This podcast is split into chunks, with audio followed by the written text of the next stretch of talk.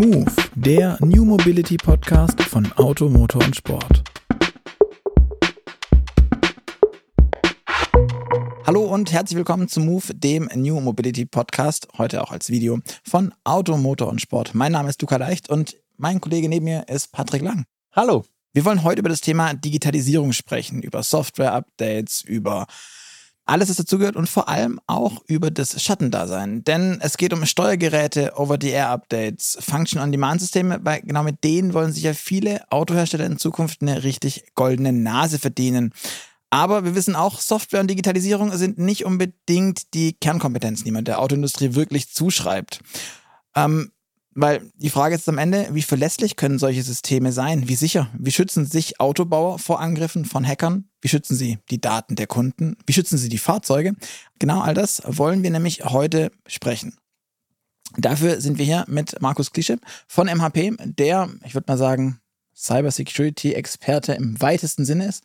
Und mit dem können wir heute ein bisschen durch dieses Thema durchsteigen und ähm, besprechen, wie Autos sicher sein können, ob sie überhaupt sicher sein können und wie groß unsere Angst sein muss. Deswegen, hallo Markus, schön, dass du da bist und die Zeit genommen hast. Servus, vielen Dank, dass ich da sein darf. Vielleicht zu Beginn zuerst mal zu deiner Person. Ich habe gesagt, du bist Cybersecurity-Experte. Die Frage ist, wie wird man das? Was hast du bisher getan? Ich habe einen komplett atypischen Ausbildungsweg eigentlich beschritten. Ich habe ganz normal, ich bin in West-Berlin geboren, also damals gab es noch Ost und West. Ähm, bin dann in die normale Realschule gegangen und nach der Realschule hatte ich die Möglichkeit gehabt, Bankkaufmann zu werden oder Informationselektroniker. Das waren so diese zwei komplett konträren Themen, die mich hätte ähm, bewegen können. Ein Bankkaufmann hätte mehr Ausbildungsvergütung bekommen und ich habe mich dann aber trotzdem für Informationselektroniker entschieden und habe dann bei der Robert Bosch GmbH in Berlin, damals war die auch noch ansässig, mit einem Riesenbereich, der nannte sich mobile Kommunikation, ähm, habe ich dann eine Ausbildung gemacht, eine ganz normale äh, Lehrausbildung. Angefangen mit Nachrichtengerätemechaniker, das war so eher die Lizenz zum Löten. Und äh, dann Informationselektroniker, indem wir dann aus diesen ganzen 220 Volt mal runtergegangen sind auf die 5 Volt Ebene und dann auch in der Binärtechnologie waren. Und danach ähm, habe ich ein Jahr weitergearbeitet im Betrieb. Herr Robert Bosch hatte dann die Gelegenheit, bei einer ähm, sehr bemerkenswerten Person einen neuen Job anzutreten. Das war der Professor Nemicek. Das ist ein CAD, Statik, Grafikbauhersteller, der auch den Konrad Zuse persönlich kannte. Und ähm, hatte auch selbst mal die Gelegenheit gehabt, den Konrad Zuse auch persönlich kennenzulernen. Ähm, der war in dem Zeit, wo ich ihn kennengelernt habe, so knapp an die 90 Jahre alt, hat dann gemalt und hat diese Bilder verkauft und hat eine Vernissage durch die Nemetschek-Niederlassung gemacht. Mhm. War echt enorm. Und äh, in diesem Punkt habe ich dann meinen ähm, zweiten Touch in die IT bekommen. Ich hatte vorher 1984 gab es bei mir in der Realschule das erste Mal die, den Versuch mit Informatik als Wahlpflichtfach. Mhm. Und hatte dann einen Apple IIe und einen Apple IIe-C in der Schule. Und wir haben dann angefangen mit Logo zu programmieren, damit man sich mal so an dieses Thema ranführt. Zeitgleich hat meine Mutter ein IBM gekriegt, ein IBM-PC. Ähm, wirklich so eine alte bernsteinfarbene Kiste mit keiner Festplatte, hier noch 5 Zoll Floppy-Disk. Und ähm, so bin ich dann an diese Computer rangeführt worden. Also Learning by Doing und das hat mich halt immer irgendwie gereizt. Da kann man also mehr aus diesen Kisten rausholen. Und bei äh, Nemetschek hatte ich dann die Gelegenheit, wirklich mit den, mit den High-End-Geräten zu arbeiten. Also mhm. immer die Pension, weil die Grafikleistung wurde damals gefordert für Architektur CAD. 3D-Animation, da habe ich dann auch diesen Bereich in Richtung Linux reinbekommen, also eher Unix, nicht Linux. Unix, das war IBM AIX mit Power-PC-Computern, es war mhm. HPUX mit den ersten RISC-Prozessoren. Die Kisten haben 20.000, 30.000 D-Mark gekostet. Damals also echt nach heutigen Maßstäben trotzdem nichts. Nach heutigen Maßstäben gar nichts. Ne? Also jeder Raspberry ist heute um ein Vielfaches schneller, höher, weiter ähm, und vor allem auch kleiner. Und äh, so hat sich das dann halt alles ergeben. Und dann hatte ich halt im Zuge dessen mit Nemetschek irgendwann ging das dann los, dass die Architekturdaten im Zuge des Umzugs Bonn-Berlin der Behörden halt mhm. vernetzt werden mussten, weil die Architekturbüros saßen in Bonn und in Berlin. Und dann ging das dann halt los mit ISDN-Verdrahtungen und ähm, wie man dann ISDN-Leitung machen kann. Für die jüngeren Hörer, ISDN ist sowas wie der Dinosaurier der Datenkommunikation, 64 hm. Kilobit pro Sekunde. Oho. Kilobit, ähm, wir müssen Kilobit, das muss man nochmal kurz. Also, das ist das Tausendstel von einem Megabit und wir reden heute von Gigabit. Das ist nochmal tausend mehr als das. Also, ja. Genau. Nichts, also und, nichts, äh, Steine werfen quasi, genau. Brieftauben werfen. Und dann kam das erste Mal ISDN-Router äh, in Verbindung. Das heißt also schwarze Boxen, die in der Lage sind, sowas wie ein DSL-Modem zu Hause heute halt früher die Daten zu transportieren. Das war die Dinger, die so gedudelt haben, ne? Nee, das war noch ein Akustikmodem. Also mein erstes Akustikmodem oh, habe ich sogar mit 600 baut. Das sind 600 Bit, also nochmal weniger.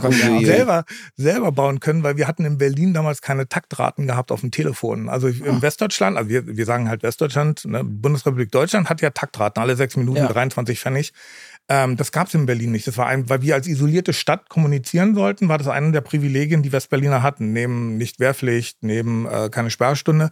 So das, das heißt, ich konnte stundenlang online mich bei einem über eine normale Analog-Telefonleitung einwählen. Das hat 23 Pfennig gekostet. Wow. Das war, das war der Knaller. Und so hatte ich auch meinen ersten Internet-Account schon äh, 1988 oder 89 und bin dann über an ASCII-Zeichen-basierte Webbrowser ins Netz gegangen. Also Flatrate schon, damals schon, das sind schon echt Dampfmaschinen im, im, im IT-Bereich. Und ähm, dieses ISDN Modem oder dieser ISDN-Router, der hat halt dazu geführt, dass die, weil das war Bundesrepublik, es waren Ministerienpläne, die da äh, transferiert wurden, die mussten ver verschlüsselt werden. Mhm. Und dann hat sich das erste Mal das Thema Verschlüsselung für mich ergeben. Damals gab es dann auch die ersten Standardisierungsaktivitäten im Bereich Verschlüsselung. Ähm, dann gab es dann so Radius-Protokolle und dann hat jeder irgendwie versucht, irgendeine Industriehengst hat immer versucht, seine ähm, Protokolle als de facto Industriestandard zu verkaufen, um ein Monopol zu gewinnen. Das ist ja bis heute noch eine Strategie. Mhm. Ne? Mach, ja. mach aus deiner Idee einen ISO-Standard und äh, patentiere den schnell vorher und dann muss die Welt sich dran halten. Und ja, und dann hatte ich halt, ähm, wurde ich von dieser Firma, die diesen Router hat, abgeworben und dann ging es halt los. Dann haben wir also angefangen, ISDN-Router. Ähm, mhm. Das Telearbeitsplatz hieß es damals auch noch so schön, die Remote äh, Home Offices ähm, damit diese Sachen zu vernetzen, habe ich mich mit dem Thema Kryptographie sehr, sehr stark beschäftigt. Von der Kryptographie ähm, sind wir dann mit dieser Firma im Bereich Biometrie gegangen. Das heißt, wir haben äh, Gesichtserkennung, mhm. ähm, künstliche Intelligenz, also echte neuronale Netze mit selbstlernenden genetischen Algorithmen ähm, aufgebaut, aufgesetzt, zusammen mit der Fraunhofer damals und haben ähm, an den Pässen mitgearbeitet. Das heißt, wie man also Personen ah, okay biometrisch an wenigen Mustern ähm, kennenlernen kann. Und dann kam 9-11 dazu und dann wurde Common Sense, dass man unbedingt die Person zu einem Dokument linken muss. Und das sollte halt irgendwie ein Merkmal von der Person sein. Und dann ging es halt darum, die wie standardisiere ich eigentlich ein Biometrie-Template? Was ist ein Biometrie-Template? Welche Risiken gehen damit ein? Mhm. Dann kam da auch der erste Mal der Konflikt mit dem Datenschutz, also Security versus Datenschutz. Mhm. Videoüberwachung ist ja cool, aber wenn ich sie nicht aber auswerten, nicht mit mir. Genau, aber, aber, nicht, aber nicht mit mir. Den Nachbarn können wir gerne filmen.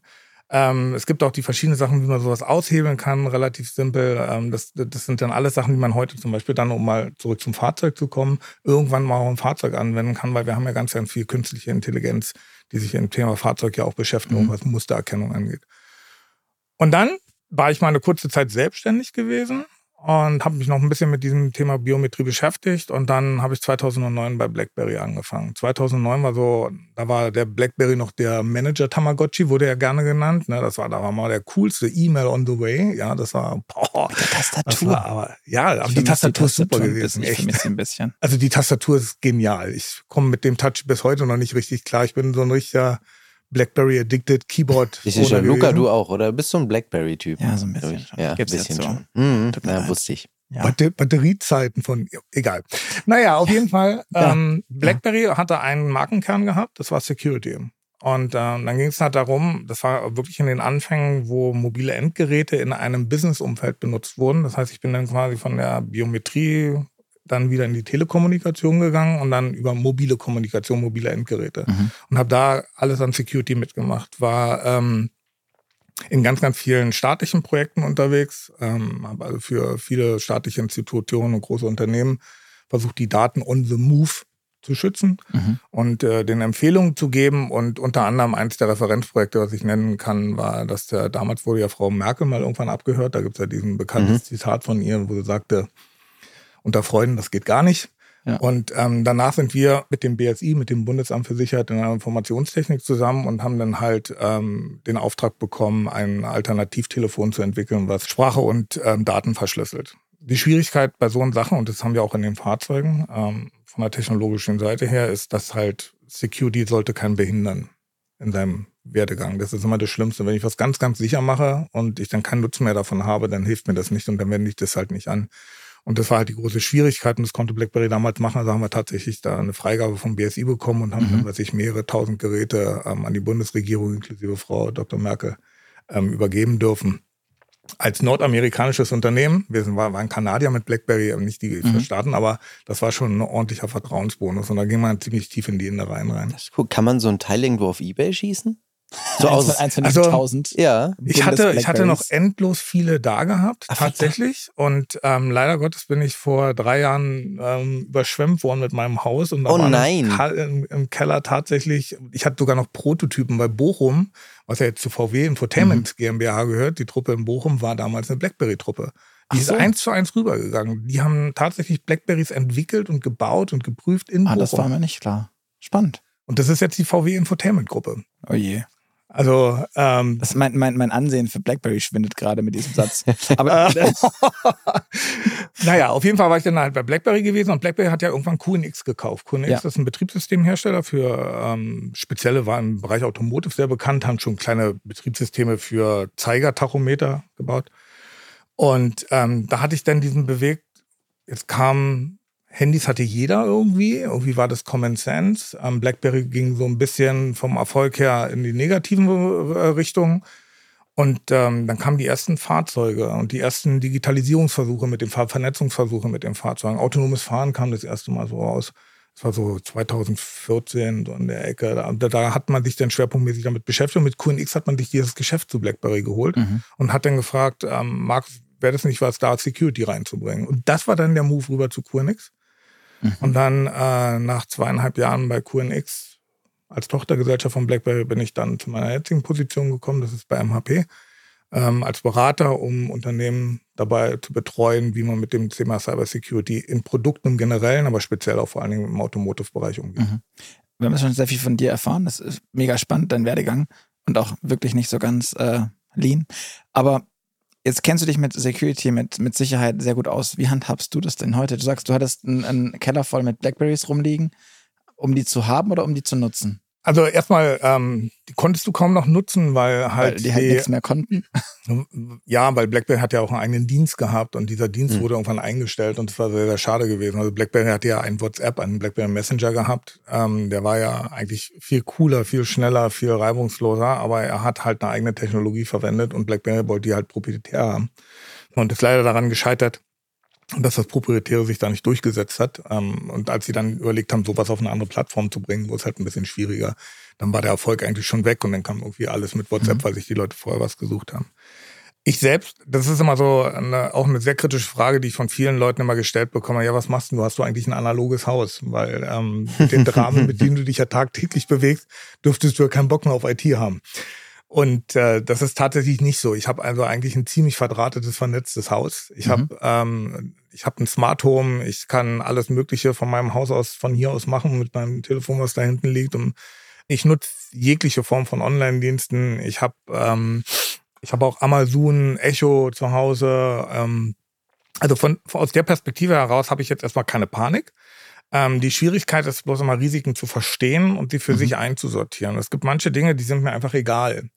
Ähm, wenn ich einen Amazon Echo habe und den packe ich in einem bestimmten Bereich rein und den schalte mhm. ich halt notfalls aus, wenn ich sage, okay, das ist jetzt eine Situation, bei der ich wirklich nicht abgehört werden will oder nicht mal das Risiko eingehen will, dann mache ich mir die Mühe und ziehe den Stecker raus, weil ich weiß, damit kann ich die physikalische Trennung erfolgen lassen ich habe auch ein zweites Gerät, ich habe mehrere Netze zu Hause. Das ist dann halt eine Sache, wenn man sich dann damit auskennt. Ich habe ein Netz, in dem ich nur meine PCs zu Hause und äh, meine, mein Smart Home verdrahtet habe, weil da möchte ich nicht, dass irgendeiner irgendwas anderes macht. Das ist einfach nur für diese ganzen mhm. IoT-Geräte, weil ich nicht in diese IoT-Geräte richtig reingucken kann. Ich habe sogar eine chinesische ähm, Webcam Mhm. Und da ich nicht weiß, was sie tut und da ich ihr misstraue, muss ich ihr eine Möglichkeit geben, dass mir das, was sie tut, völlig egal werden kann. Also gebe ich ihr nur einen ganz, ganz kleinen Spielplatz. Mhm. So, und dann habe ich einen Bereich, in dem wir uns halt normal bewegen. Und dann habe ich noch einen Honeypot. Das ist einer der wichtigsten Dinge im, im Leben. Gibt dem, der dich angreifen will, was äh, zu finden, dann lässt er dich in Ruhe. Früher hat man das ganz einfach gemacht legt ein Portemonnaie mit 10 Euro hin, der Einbrecher nimmt das Ding, ist erstmal völlig happy und fängt nicht an, wild rumzurandalieren. Vielleicht reicht ihm das schon, der geht wieder raus. Die 100 Euro, die im Tisch weiter liegen, die versteckt sind, die sucht er dann gar nicht mehr, weil er hat ein Erfolgserlebnis. Und wenn man sowas auch auf einer IT-Ebene machen kann, ich habe also so einen uralten Windows XP-Rechner, der sich äh, jeden Monat selbstständig neu installiert, ähm, der ist ungeschützt im Netz. Also jeder, der mein Netz angreift, wird sofort sagen, hey, cool, da ist ein Windows XP-Rechner. Die interessiert der andere Kram zum großen Teil überhaupt nicht und dementsprechend lassen wir die anderen Sachen einfach in Ruhe. Also leite sie um, rechne mit deinem Gegner, versuche ihn nicht zu beherrschen, sondern versuche ihn zu verstehen mhm. und dann gib ihm halt einfach äh, Möglichkeiten, sich an irgendetwas zu befriedigen, an einem Erfolg und dann hat man schon die großen Sachen weg. Wow, so habe ich, glaube ich, das Thema Cybersecurity noch nie gesehen. Das klingt aber mega unterhaltsam irgendwie. Absolut. Ähm. Äh, aber wir müssen trotzdem, glaube ich, mal vorab klären, was, was ist das eigentlich? Weil ich bin ja so ein Typ, ich ertappe mich immer bei dem Gedanken, ich sage, pff, ist mir eigentlich wurscht. Also wenn ich nichts zu verbergen habe, warum sollte ich dann irgendwas machen? Und ich glaube, so geht es ganz vielen da draußen. Und viele reden über Cybersecurity und alle haben das Wort irgendwie schon mal in den Mund genommen, aber keiner weiß wirklich, worum es geht eigentlich. Mhm. So. Was, ist im Kern eigentlich ähm, das Thema dabei? Wenn ich versuche, Menschen für dieses Thema zu begeistern, was extrem schwierig ist. ähm, und wenn ich Menschen an meiner Begeisterung teilhaben lassen möchte, dann gibt es eigentlich mal zwei YouTube-Videos, die ich zeige mhm. von anderen Menschen, die ähm, die Absurdität von Cybersecurity mal deutlich machen und eigentlich zeigen, dass es komplett aus dieser Techie-Nerd- staatlichen Angriffssphäre etc. James Bond rausragt, sondern wirklich tatsächlich mich betreffen kann. Die Intention von diesen Videos ist, das Spiel Doom mhm. umzusetzen. Doom ist der erste Ego-Shooter gewesen. Der mhm. läuft inzwischen auf Heizungsthermostaten, die ein OLED-Display haben, weil er sagen, ganz, ganz wenig kann man auf allem hat. spielen. Ja. Genau. Es gibt ein Video im Netz, bei dem ähm, ein äh, junger männlicher Mensch auf diesem Planeten, Amerikaner, ähm, Doom auf ein Infotainment von einem Fahrzeug spielt. Indem er halt zeigt, dass man das Fahrzeug booten kann in einem Debuggen-Mode, also in einem Mode, mhm. in dem halt man aus dem Infotainment, was man normalerweise kennt, wo Radio, Navi und so weiter drin rein rausgeht und dann sieht man, oh Mist, da läuft ein Windows CE zum Beispiel drauf. Und dann hat er einfach eine CD reingelegt von Doom und dann hat er halt über das Lenkrad tatsächlich die Cursorbewegung nachführen lassen, weil inzwischen das Lenkrad ja nicht mehr physikalisch unbedingt mhm. äh, verbunden ist, sondern ja eigentlich, das nennt man immer bei Wire. Ne? Das mhm. ist wie beim Airbus damals, wo er den ersten Joystick hatte, wo die Piloten gesagt haben, oh, ich brauche mein Lenkruder, aber ganz wirklich physikalisch muss das spüren. Ähm, das machen wir heute heutzutage nicht mehr. Also es gibt ja kaum etwas, was wirklich noch physikalisch angeschlossen mhm. ist. Und dann fährt er wie ein Wilder. Der hat dann halt gezeigt, wenn er den, äh, er nennt es ja als Amerikaner Gear Shift, also wenn er die Gänge einlegt, dann wechselt er automatisch die Waffe, die er in der Hand hat. Und mit rechts und links konnte er halt tatsächlich auch die Blickrichtung von dieser, äh, von dem Ego-Shooter. Und mit Hupen konnte er schießen. Das ist der nervigste Controller der Welt. ich glaube auch. Unfassbar. Und der ist dann auf dem Unicampus oder wo auch immer, also so einem freien Parking-Lot in den USA, ist er dann halt rumgekufft, hat die Kamera hinten drin und hat dann halt gezeigt, wie er Doom beim Fahren spielt. Das kann man natürlich nur machen, wenn man wirklich einen freien Raum hat.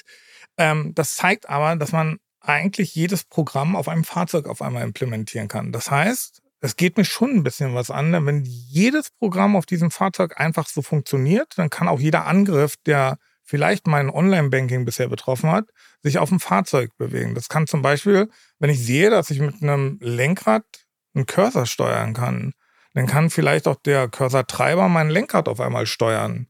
Und das, also der, der umgekehrte Weg zeigt halt, dass es da ist. Die zweite Sache, er hat Toaster genommen, um mit einem Toaster eine Tastatur zu simulieren. Und es gibt tatsächlich in jedem Windows gibt es einen Toastertreiber. Das weiß bloß kein Mensch. Und ähm, Warum gibt es. Was zur Hölle? Es, also man, man kann einen USB-Stick, bei heutigen Toastern ist es so, also frühere Toaster sind über Bimetalle, haben die mhm. funktioniert. Mhm. Das heißt, ich habe also ganz normal einen Erhitzungsgrad gehabt, dann wurde eine Feder ausgelöst, weil sich das Metall halt verbogen hat und dann hat man den Bräunungsgrad vom Toast gehabt. Super mechanisch, hat bisher immer funktioniert. Bimetall ist zu teuer. Also nimmt man heutzutage Mikroprozessoren, die das natürlich elektronisch machen, die das über den Zeitcounter oder wie auch immer. Das ist der normale Mikrocontroller, der da drin ist. Und der muss irgendwann in der Produktion bespielt werden. Also gibt es einen USB-Stock. Mhm. Den baut keiner aus, weil der Ausbau wäre wiederum zu teuer als das, was der USB-Port kostet. Der ist dann im Gehäuse drin. Das heißt, wenn man den Toastergehäuse ausschraubt, dann sieht man einen USB-Port. Und wenn man den mit dem Rechner verbindet, dann kommt beim Windows im Gerätemanager ein Icon Toaster. Und dafür, das ist standardmäßig mit jedem Windows dabei. Ich bin ein bisschen dabei. traurig, dass ich es noch nicht probiert habe. Das wird, aber das, so, das, wird das erste sein. Das wird das ich erste sein ich heute. Früher freinehmen und aber ja. Ähm. So und wenn ich jetzt zum Beispiel einen Toaster so manipulieren kann, dass der einfach nicht mehr auslöst, sondern einfach weiterheizt, dann habe ich auf einmal ein Problem zu Hause, Stimmt. weil dann kann nämlich Feuer entstehen.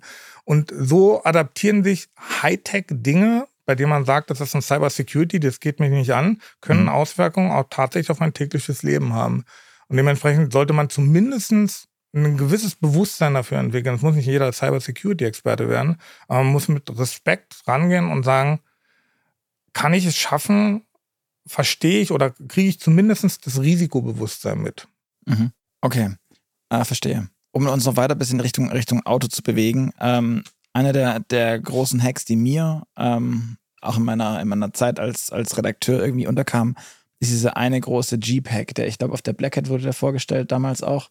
Ähm, müsste 2015 ungefähr gewesen mhm. sein, ähm, wo ja relativ umfassend dieses Auto dann auf einmal bewegt wurde, weil sie sich durchs Infotainment-System peu à peu in die Fahrzeugsteuerung ähm, reingehackt mhm. haben. Kannst du vielleicht nochmal kurz beschreiben, was da passiert ist, was die gemacht haben und warum das auch so ein, weil das ist meine Wahrnehmung, so ein Kipppunkt in der ganzen Industrie. Auf einmal war Security doch ein Thema, was ganz mhm. lange nicht war. Das ist äh, tatsächlich also auch in der Branche, sowohl in der Cybersecurity-Branche als auch heute in der Automotive-Branche wirklich der, der Moment. Das war der Gamechanger. Ähm, der führt dazu, dass wir heute ganz, ganz viele Regularien drin haben, zum Beispiel. Ähm, es führt auch zu einer riesen Rückrufaktion von Jeep und das hat auch enorme Kosten. Und ich äh, durfte auch mit einem der entsprechenden Security Officers von äh, Chrysler mal reden. Und ähm, das Schlimmste, was passieren konnte, war eigentlich, dass dem gesagt wurde, sowas darf nie wieder passieren, was ja richtig ist. Aber man kann ja diese Risiken nicht abschätzen. Was ist passiert damals? Man hat ein Fahrzeug genommen.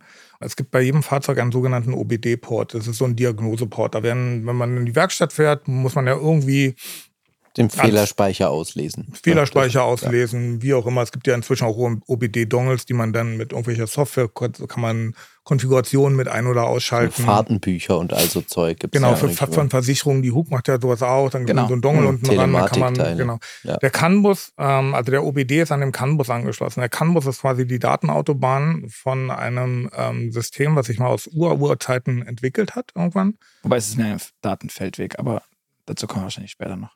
Naja, von der, ja, von der technologischen Seite, ja, von der Security-Seite ist es ganz schön, aber was er kann, er kann schnell. Mhm. Das heißt, er ist tatsächlich, deswegen sagte ich Autobahn, er ist tatsächlich sehr, sehr schnell, was Datenkommunikation angeht. Weil wenn ich einen Sensor habe, der sagt, hey, löst den Airbag aus, weil ich habe ein Problem, dann sollte das möglichst schnell passieren. So. Und dieser OBD geht direkt mit an diesen CAN-Bus ran. So. Das heißt, dadurch, dass es schnell gehen muss, hat sich auch nie einer bisher um Verschlüsselung oder Datensicherheit gekümmert. Zu diesem damaligen Zeitpunkt war das Auto eine isolierte Insel. Völlig isoliert. Man hat keine Angst vor irgendwelchen Angriffen gehabt, weil man musste physikalisch mit diesem Fahrzeug verbunden sein. Und wenn 15 hm. Leute an einem, einer Karosserie kleben, die einen Laptop in der Hand halten, dann würde man selbst als unbedarfter Fahrer, würde man dann sagen, hey, ich glaube, ich werde gehackt. ähm, zumindest ist der, der, Verdacht sehr naheliegend. Ja. So. Und ähm, das haben ja damals auch die, die Hacker gemacht. Sie hatten ja vorher erstmal einen physikalischen Zugang zu dem Fahrzeug und haben gewisse Softwaremodifikationen vorgenommen, weil auch der Fahrzeughersteller gesagt hat, naja, also so oft kommen halt nicht die Leute vorbei und wir haben eigentlich ein System, das ist sehr individuell aufgebaut. Es gibt keine Fahrzeugarchitekturstandards in dem eigentlichen Sinn, da macht jeder Hersteller, was er will. Und ähm, auch welche Komponenten, was, wo, wie und welcher Zulieferer und welche Software darauf läuft, das ist alles immer sehr, sehr individuell gemacht. Und die haben einfach das Ding genommen und haben dann halt am Infotainment was abgeändert, sodass sie einen Remote-Zugang bekommen haben an dieses Fahrzeug. Also das war jetzt nicht so, dass das Fahrzeug ohne Berührung auf einmal remote fernsteuerbar war, sondern man musste es vorher manipulieren. Aber wir reden von 2015. Ja, und da gab es noch nicht ähm, diverse Zugänge zu dem Fahrzeug, die wir heute haben. Also ich sage nur E-Calls, zum Beispiel eine SIM-Karte, die direkt auf den CAN-Bus geht. Mhm. Das ist eine vom Gesetzgeber vorgeschriebene Sicherheitslücke in meinem An oder ein Sicherheitspunkt, ja, weil man den muss man separat schützen. Denn der soll zwar mich schützen, aber der öffnet halt eine Tür. So, und diese Hacker haben dann halt diese Manipulation. Dann haben sie einen Reporter im Vorfeld der DEFCON eingeladen, haben gesagt, du, wir wollen dir mal was zeigen. Ähm, wir können das Fahrzeug, äh, du kannst das Fahrzeug bewegen, wir zeigen dir mal, wir konnten das Fahrzeug ein bisschen verändern. Und der hat sich halt reingesetzt und da war halt auch Lenkrad Cable by Wire, das, was ich vorhin eingangs schon mal erwähnt hatte. Und es passiert also Folgendes, der sitzt da drin, gibt Gas und das Fahrzeug bewegt sich nicht. Er drückt auf die Bremse und das Fahrzeug fährt los. Und dann will er lenken und äh, geradeaus, oder er will halt nicht lenken und die lenken remote und äh, jagen halt in, in einen Graben neben der Straße. Das ist auch dieses Bild, wo dieser Jeep so mhm. halb äh, schräg im, im Green hängt. Und das ist natürlich für einen, der sowas nicht kennt, der Reporter, das war total spooky. Also der hat, der war, der war völlig überrascht und überfordert, also überfordert im Sinne von den Eindrücken und hat einen riesen Artikel draus gemacht. Und äh, dadurch, dass er das mit Bildern belegen konnte, mit einem Interview dazu und was da eigentlich passiert ist, ähm, wurde das medial sehr, breit ausgeprägt und wurde sehr, sehr von vielen Leuten gesehen. Und dann haben das erste Mal Regulierer, die ja dafür zuständig sind, dass Fahrzeuge einen Sicherheitsstandard haben, den wir, wir als funktionale Sicherheit bezeichnen, also ein Sicherheitsgut, Bremsen, Licht, äh, all so eine Funktion. Die haben sich das erste Mal überlegt, Moment, unsere gesamte funktionale Sicherheit kann ja nicht mehr gewährleistet werden, wenn das, was ich zugelassen habe, softwaretechnisch verändert werden kann. Und das führte dazu, dass sie sich selber in Frage gestellt haben und gesagt haben, wenn ich eine Bremse abnehme, weil dieses Fahrzeug nach, weiß ich, 35 Meter bei einer bestimmten Geschwindigkeit zum Stillstand kommt, check, Haken dran. Und da kommt einer und verändert es bei allen Fahrzeugen. Dann ist das, was ich gemacht habe, nicht mehr entsprechend der Regulierung. Und das führt zu einem Riesenproblem, weil ich diese Sicherheit nicht mehr gewährleisten kann. Und deswegen gab es da diese Initiative, also diesen Initialzündpunkt, wo man gesagt hat, oh Gott, das betrifft uns. Mhm. Aber was ich da nicht verstehe, ist, ähm, warum das erst 2015 war, weil es gab dort weit davor schon letztendlich Hacks, die genau darauf abzielten. Mehr Mo also Chip-Tuning, mehr Motorleistung, irgendwelche Funktionen im Infotainment freischalten. Ich weiß noch, ich habe damals irgendwann vor dem Abi, wenn ein Kumpel von mir fuhr, glaube ich, das war ein Megan und er hatte keinen äh, Tempomaten. Und man musste irgendwo im, im, im, äh, über die OBD ein, ein Häkchen irgendwo reinsetzen und halt diesen blöden Hebel vom, vom Schrott kaufen und reinschrauben. Und boom, hatte die Karre einen Tempomaten. Hm. War, glaube ich, damals ein Zubehör, was 600 Euro oder so. Also war schon, es hat sich gelohnt. War nicht günstig. Also ja. es, hat sich das, es hat sich gelohnt, was, was, was da passiert ist. Ähm, wie, wieso braucht es 2015, damit eine Sicherheits- oder eine Zulassungsbehörde für Fahrzeuge oder alle gefühlt weltweit Zulassungsbehörden für Fahrzeuge feststellen, hey, die haben Software und hey, man kann die bearbeiten und hey, dann sind die Autos anders, wenn man was verändert hat. Wieso Weil waren die alle so blauäugig? Na, sagen wir es mal so, ähm, nochmal, dieses Fahrzeug wurde immer als Isolation gesehen. Das heißt, wenn eine Manipulation vorgenommen werden würde, hätte einer dabei sein müssen. So, das heißt. Mietwägen. Also, D'accord, also, überhaupt, keine, überhaupt keine Frage. Und wie praktisch auch, dass man das heute anders genau. macht ne? und also, viel leichtere Zugänge bietet. Ich weiß, ich hatte, ich hatte noch einen 5er BMW, da konnte man ja die Standheizung nachprogrammieren, wenn man einen 530er Diesel hatte. Und da ist man zu BMW gefahren, hat dem unter dem Tisch 20 Euro in die Hand äh, gedrückt. Ich glaube, es war schon zu Zeiten von Euro. Und dann, weil der hat einen Vorheizer gehabt, der ja, Diesel, und diesen auch, ja. Vorheizer, den konnte man dann im Nachgang so eine Hex die gibt's schon relativ lange und äh, sehr, sehr stark. Die fingen nämlich damit an, indem die Motorsteuerung eigentlich, es fing, fing, ein, äh, fing mit der Tunerwelt an. Ich habe eine Motorsteuerung und eine Motorsteuerung wird elektronisch geregelt und dann gibt es ganz, ganz viele Parameter. Und wenn ich an diese Parameter rankomme, weil die hat ja auch keiner geschützt, dann geht es nur darum, wie visualisiere ich das. Also man hat einen Haufen Software da drin, dem erstmal wie so ein Grundrauschen im Sender aussieht. Und dann tunt man sich ran und stellt fest, hey, super, ich kann ja lesen, was da ist und ich kann das auf einmal verstehen. Und dann sagt man, hey, prima, da gibt es ja einen Code, dann brauche ich ja bloß hinschalten. Und dann hat, es gab ja teilweise ähm, dann die ersten, es gab INI-Files dafür. Da steht also direkt drin, ähm, Radio beim Fahren on oder off. Und dann habe ich einfach mal, was ich on eingegeben. Und auf einmal konnte ich dann halt TV gucken, während ich fahre, was normalerweise mhm. ausgeblendet wurde. Also nur durch dieses INI-File. Und ich konnte es hoch und runterladen und damit äh, mein Fahrzeug manipulieren. Es gab also kein, kein, erstmal kein großes Gefühl von den Herstellerseiten her, da tut mir einer was weh, weil wenn sie was verändern, na gut, dann verändern sie halt ihren, ihren Motor, dann fliegt er den halt irgendwann mal um die Ohren. Aber wenn, es kommt nicht die Gemeinheit, man so heute sagt, so russische, chinesische oder wie auch immer, welche Truppen von irgendwoher mit Laptops und kleben sich halt an mein Auto ran, versuchen, das, das, dieses, dieses Szenario waren ja nicht. Mhm. Warum war das denn 2015 auf einmal dieser Denkanstoß? Es wurde das erste Mal etwas modifiziert, was keinen Benefit für den Kunden ergeben hat. Was nicht aus hm. eigenem Willen gemacht wurde, im Sinne von ich modifiziere was, um etwas Besseres zu erreichen. Ähm, ich modifiziere etwas, um dir den Tacho zurückzustellen oder ähnliche Sachen. Das waren alles so gewollte Manipulationen. Gewollte Manipulation ist etwas anderes als eine ungewollte Manipulation. Und bei dem Hack war es das erste Mal, ich manipuliere etwas, was du definitiv als Fahrer nicht willst. Und ich zeige dir, das, dass das geht. Die anderen Geschichten haben schon 2009, 2008 alle angefangen. Da gab es auch die ersten Dokumente darüber. Ähm, da gab es auch mal irgendwann so einen Hack, wo dann einer eine ganze Straße die äh, Wegfahrsperren einfach angeschaltet genau. hat. Genau, also das, das gab es ja. Also, ja. Das, also das, deswegen Nur um die Leute zu ärgern, aber es waren dann Genau. halt 50 Autos und dann konnten die halt nicht wegfahren und mit in die Werkstatt gefahren waren und gut war. Da hat ja auch keiner überlegt, wo, woher es kam.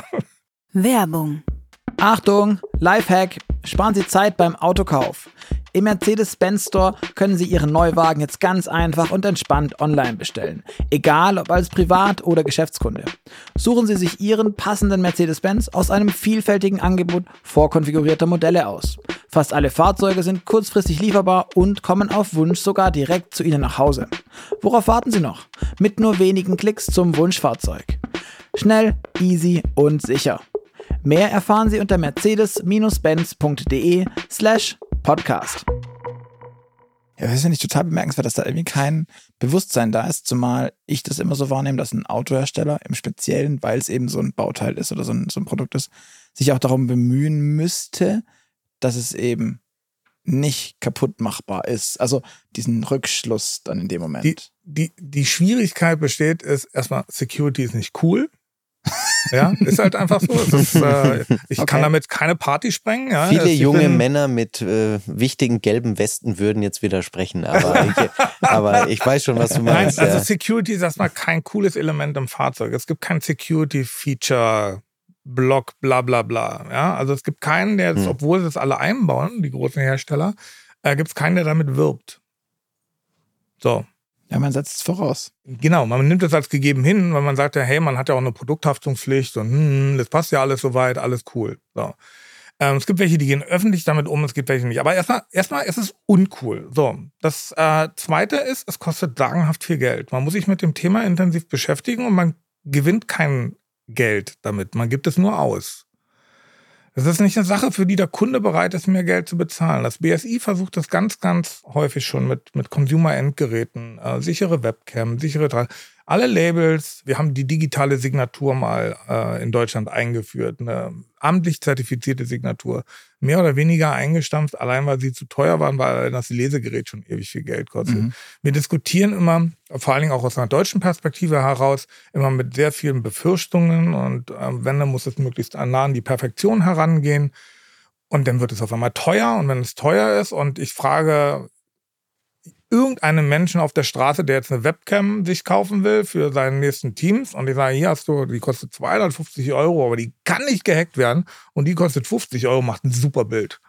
ähm, Ich wüsste nicht Schwer, dann leicht, ist, schwer. ja. Genau, so. Und das ist natürlich für die Automobilindustrie. So, dann ist das Geschäftsmodell der Automobilindustrie dafür nicht geeignet. Warum? Weil Security erfordert kontinuierliche Veränderungen, weil die Angreifer sich verändern. Das heißt, ich habe ein Produkt normalerweise, also in der alten Welt, habe ich ein Produkt gekauft und damit ging das in die Hand des Eigentümers über. Mhm. Wenn ich keinen Garantiefall habe, keinen Mangel, den ich dem Hersteller in irgendeiner Form auferlegen kann und den ich verbessert haben möchte, ist alles, was ich an diesem Auto tue, mein eigenes Business und ich habe es zu bezahlen. Ich muss die Bremsen selber machen, ich muss mein Öl selber nachfüllen, ich muss nachtanken, ich muss selber reinigen, ich muss die Inspektion selber bezahlen. Das Ding ist bezahlt. Der, der Hersteller hat seine, sagen wir mal, 50.000 Euro bekommen. Für ihn ist das Auto aus der Welt. Das Mhm. interessiert ihn nicht mehr.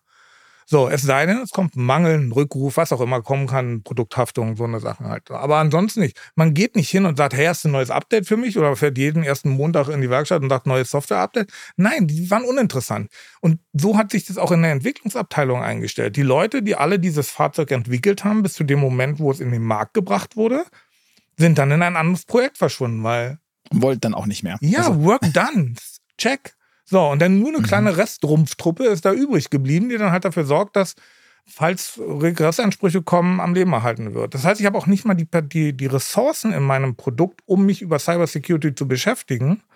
Und es bezahlt mir auch keiner mehr, weil das Auto ist verkauft. Ich nehme ja mit diesem Mhm. Fahrzeug nichts mehr ein. Und dieses Geschäftsmodell ist das nächste, weil Security in einem Lifecycle, das heißt das kontinuierliche Verbessern, so wie wir es von unseren Handys kennen, dass wir laufend Updates fahren müssen und, und wir nehmen das als nervend hin, wahrscheinlich zum großen Teil sogar. Oh, wieder ein Update wegen Security, naja, mache ich halt mal, oder mache ich morgen. Ähm, das kostet unfassbar viel Geld. Mhm. Ja, ist spannend, ähm, weil ich vor allem dann dahin weiterdenke, wenn du jetzt gerade die Smartphones anbringst, an, äh, da ist halt so, dass ein Smartphone, das funktioniert dann irgendwann nicht mehr. Wenn Apple, wer auch immer, Samsung beschließt, okay. Mein MacBook von 2008. Es läuft noch, aber er gibt nichts mehr genau, dafür. Patricks MacBook von 2008. ähm, es ist schon nach 15, nach 15 Jahren, dann hat Apple beschlossen, nee, das mit dem Support ist uns irgendwie nervig, das kostet Geld und Zeit und du sagst unfassbar viel. Ähm, Jetzt sind wir es aber nicht gewohnt für, du hast gerade eben die 50.000 Euro in den Raum geworfen, die so ein Auto kostet, mhm. ähm, dass diese 50.000 Euro auch nach 15 Jahren so ohne Kaltverformung verpuffen. Das ist doch für die Hersteller nicht machbar. Die müssen das doch machen oder gar nicht machen und dann dürfen sie aber halt keine Software einbauen. Oder eine Software einbauen, die eben unabänderlich ist. Das also in, in, in allen Formen. Das heißt aber auch, mhm. sie müssten vorher perfekt gewesen sein. Oder halt dann den Mikroprozessor, was auch immer, den Chip Hardware rausnehmen und repariert wieder rückführen. Oder ausgetauscht, wie auch immer. Gehen wir noch auf den Moment 2015 zurück. Bis dato war das völlig uninteressant. Mhm. 2015 durch diesen G-Pack kam halt das erste Mal diese Transferleistung zustande. Oh Gott, das könnte ja Cyber Security, könnte ja mein, mein, die Sicherheit meiner Kunden gefährden. Und wie stelle ich denn als Produkthersteller sicher, dass ich dann nicht haftbar gemacht werden kann? Ähm, da kann man dann das erste Mal das Gedanke, ja, wie gehen wir denn jetzt mit diesem Thema um? In einer Welt, in der das noch nie berücksichtigt war, in der alles gegen uns spricht. Also die Art, wie entwickelt wird, die Art, wie das Produkt verkauft wird, gemanagt wird, Produkt Lifecycle, die Lebensdauer des Produktes, eine Hölle für Cybersecurity. Hölle. Ja, Autos werden viel zu alt, die halten viel zu lang. Ja, stimmt. Also aus, aus es gibt Modelle, die genau. sind dann vielleicht beliebter. und, aber, und, dann, hm. und dann kommt noch dazu, es ist das komplexeste Computer-Consumer-Produkt der Welt. Es gibt nichts, was komplexer ist als ein Auto. Es ist der schwierigste, größte, vollgeladenste Computer, den wir in unserem menschlichen Bestand haben. Also nur hm. mal zum Vergleich. Ein heutiges Fahrzeug wird zwischen 100 bis 150 Millionen Zeilen Source Code haben. Das ist jetzt nun mal so, das kommt auf Modelle an, das kommt auf bla bla bla, aber so in dem Bereich bewegen wir uns. Wir haben 120 Mikrocomputer mindestens in diesen Fahrzeugen drin. Also ich habe 120 PCs. So viel habe ich noch nicht mal zu Hause. Selbst ich nicht. ähm, ich habe schon einige. aber nein, ich habe 120 davon in diesem Fahrzeug drin. So. Und die kommunizieren alle ganz wild. Ein Vergleich, eine heutige 787 oder ein Airbus 350, um beide mal genannt zu haben, sind die modernsten Verkehrsflugzeuge, die wir im Moment haben.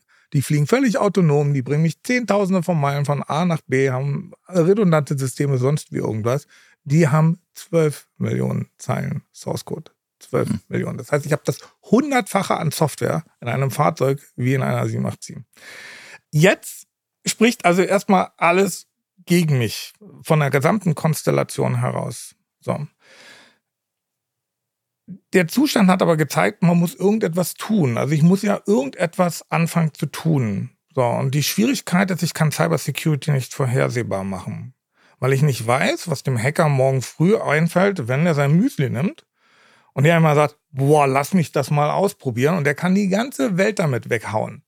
Oder ein Geheimdienst findet eine Lücke und sagt, na, die behalten wir mal schön für uns, weil ab jetzt ist mein Gegner, meine Opposite, transparent, weil wir kommen an alles ran. So. Und dann gibt es Leute, die, die das beruflich oder aus Fun machen, die dann halt den Hersteller über irgendwie sehen. Also wir haben das Problem, wir können es erstmal nicht vorhersagen, was passiert morgen. Das heißt, ich kann nicht wie bei bisherigen funktionalen Sicherheiten, kann ich eine physikalische Garantieabnahme machen. Bremst er jetzt nach 32 Meter, ja oder nein? Da gibt es keine Dazwischenentscheidung. Wenn er das mhm. nicht schafft, muss die Bremse nachgebessert werden. Wenn er schafft, check. Bei Cybersecurity kann ich nicht sagen, hast du dein Auto jetzt sicher gemacht oder nicht, sondern ich kann nur sagen, hast du das Risiko aus deinem Maximum heraus auf ein Minimum reduziert. Mhm. Nach dem heutigen Stand der Technik und hast du das am nächsten Tag überprüfst du das auch bitte nochmal, weil ich ja nicht weiß, was Neues, Neues kommt. Weil die Mhm. intelligenten Menschen dann auf einmal sagen, Haha, ja, jetzt kann ich über den Blinker rein, jetzt ist cool. Jetzt komme ich daran, wo ich hin wollte. So. Das heißt, ich kann also ein Fahrzeug nicht 100% sicher machen. Und das erstmal in die Köpfe reinzukriegen für Physiker, für Elektroingenieure, die bisher wirklich in, dem, in der Welt der absoluten In so, Entscheidungen. Bin- in so einer Binärwelt waren mit Ja, und die, die sind auf einmal jetzt in so einer, so einer Grauzone gelandet, bei Mhm. dem irgendeiner dann sagt, du musst das Auto sicher machen. Und er sagt, was ist denn sicher? Und Mhm. dann kann ihm keiner eine Antwort geben. So, und dann haben die angefangen, die Regulierer, die sich nämlich um diese funktionale Sicherheit ähm, bemühen. Da gibt es eine Gruppe in der UN, in den Vereinten Nationen, bei dem ich auch Mitglied bin. Ähm, die nennt sich Task Force. Die machen Abstimmungen über ähm, Fahrzeugsicherheitsfunktionen. Also die sagen, alle weißen Lichter vorne sollen weiß sein, alle sollen hinten rot sein, du sollst einen Sicherheitsgurt haben, die Bremse muss das und das können. Und wenn äh, das deutsche KBA, das Kraftfahrzeugbundesamt, das gut heißt, dann glaubt ihm der Japaner, weil er ist mit in dieser Gruppe drin und braucht es nicht selber prüfen. Mhm. Das ist einfach, weil wenn ich es nicht glaube, kann ich es nachprüfen, weil ich brauche das Auto bloß anschalten in der Nacht und sehe, ob da vorne weißes Licht ist oder nicht und dann ist ja gut. Jetzt hat dieser Regulierer oder dieser Kreis von Regulierern hat sich halt überlegt, wir müssen irgendwie die Hersteller dazu zwingen, weil sie werden es nicht gerne tun, weil es ihr gesamtes Konzept auseinanderwirft. Und es kostet unfassbar viel Geld. Und wir haben ja gesehen, was für eine Situation mit Chrysler damals war, wo dann die Schadensersatzforderung kam, wo dann Rückrufe kamen und, und, und. Also haben sie gesagt, okay, wir fangen jetzt an zu regulieren. Und dann haben die angefangen, 2015 sich mit diesem Thema zu beschäftigen. Und es gibt inter international eine Regulierung, die ist dann ähm, auch jetzt in Kraft getreten für Neutypgenehmigungen, in dem der Hersteller beweisen muss, nicht das Fahrzeug erstmal, sondern der Hersteller muss beweisen, dass er alles tut, um die Sicherheit, die Cybersecurity in diesem Fahrzeug vom Moment des Designs bis zur Übergabe an Kunden, bis, und jetzt kommen wir auf dein Thema zurück, End of Service, bis zu dem Punkt, wo dieses Fahrzeug nicht mehr handelbar ist, also verschrottet wird, dass ich die Cybersecurity für dieses Fahrzeug sicherstelle. Und das hat erstmal für Schnappatmung gesorgt. Verstehe ich. Hätte ich auch. Mhm, Weil ja. wie machst du das? Also, Ge- genau. Wie macht man das? Da, So, rei da reicht ein Honeypot wahrscheinlich nicht, oder? Na, der Honeypot lockt ja bloß Leute an, der lenkt Ja, ja, bloß den Angriff um. eben, aber mehrere Fragen zu dem Thema. Du sagst immer, es kostet wahnsinnig viel Geld. Kannst du das irgendwie in, in Zahlen fassen? Wie viel muss, muss ein Autohersteller aktuell, muss keinen konkreten nennen, aber so grundsätzlich, was muss man da ausgeben? Was muss man da rechnen? Was kostet Cybersecurity für die, für die Unternehmen? Milliarden und kontinuierlich. Also jedes Jahr, aber 1000 Milliarden, eine Milliarde, 500 Milliarden, in welchen, in welchen Sphären bewegen wir uns? Also wir bewegen uns das, ähm, Yen, Euro, also das, äh, ah, guter Punkt. Also, also ich sage mal, wenn man einen äh, Automobilhersteller hat, der eine zweistellige Milliardensumme als Gewinn ausweisen kann, die er in Entwicklung investieren muss, werden bestimmt 10 Prozent inzwischen in Cybersecurity fallen. Und ähm, das basiert ja nicht nur darauf, dass der OEM das macht, sondern ich muss ja auch irgendwie die ganze Lieferkette versuchen zu ja, verfolgen. der, der Conti, der ZF und wie sie alle heißen. und dann noch viel weiter. tun. Das soll, ähm, also die Regulierung, wenn man, um kurz nochmal auf die Regulierung zurückzukommen, die Regulierung kann keine Gesetze machen, weil die Mhm. UN hat keine Kraft, in territoriale Hoheiten einzugreifen, sondern sie kann nur ein Commitment erzeugen. Das haben wir ja in vielen anderen Bereichen, sagen wir mal Menschenrechte oder was auch immer. Da unterschreiben viele Leute was und setzen es dann nicht um, aber was will man dagegen machen? Ich meine, das ist ein anderes Mhm. Land, Punkt. Ähm, das heißt, die, die Maßnahmen sind erstmal eingeschränkt. So, deswegen sind diese Regulierungssätze, die da drin stehen, also diese, diese vorformulierten Anforderungen an den Hersteller, auch sehr weich, muss man ganz klar sagen, Mhm. und sehr offen formuliert. Da steht zum Beispiel drin, das Unternehmen muss sicherstellen, eine Cyber Security Culture zu haben. So, jetzt gibt's mal zwei Int- Extreminterpretationen. Ja, ich bin jetzt mal ein OEM mit, weiß ich, 100.000 Mitarbeitern. Ich sage, alles klar, ab morgen gibt es Hüte, jeder kriegt einen Hut, Cyber Security forever. Ist auch eine Culture. Ja? Ist meine Interpretation von Cyber Security Culture. Also jeder muss bitte, wenn er ins Werk kommt, Basecap auf, make Cyber great again. Ja, so, so eine Mhm. Dinge können wir halt machen. Der andere sagt, ich muss alle in die Kryptoschule schicken, alle nochmal zurück zur Uni. Wir machen jetzt mal zwei Jahre zu, wir bilden jetzt alle zu Cyber Security Experten aus. Mir völlig wurscht, das ist meine Cyber Security Culture. So, in diesen Sphären bewegen wir uns. Okay. Und jetzt muss jeder versuchen, es selber umzusetzen und zu gucken, was will der Regulierer eigentlich von mir? Was ist es? Der Grund, der dahinter war, ist eigentlich eine Fehlerkultur aufzubauen und eine Haftbarkeit in die Vorstandsebene zu machen. Weil nämlich überall gehen die Entwickler hin und sagen, da gibt's nämlich genug, die sagen, hey, wir brauchen Cybersecurity.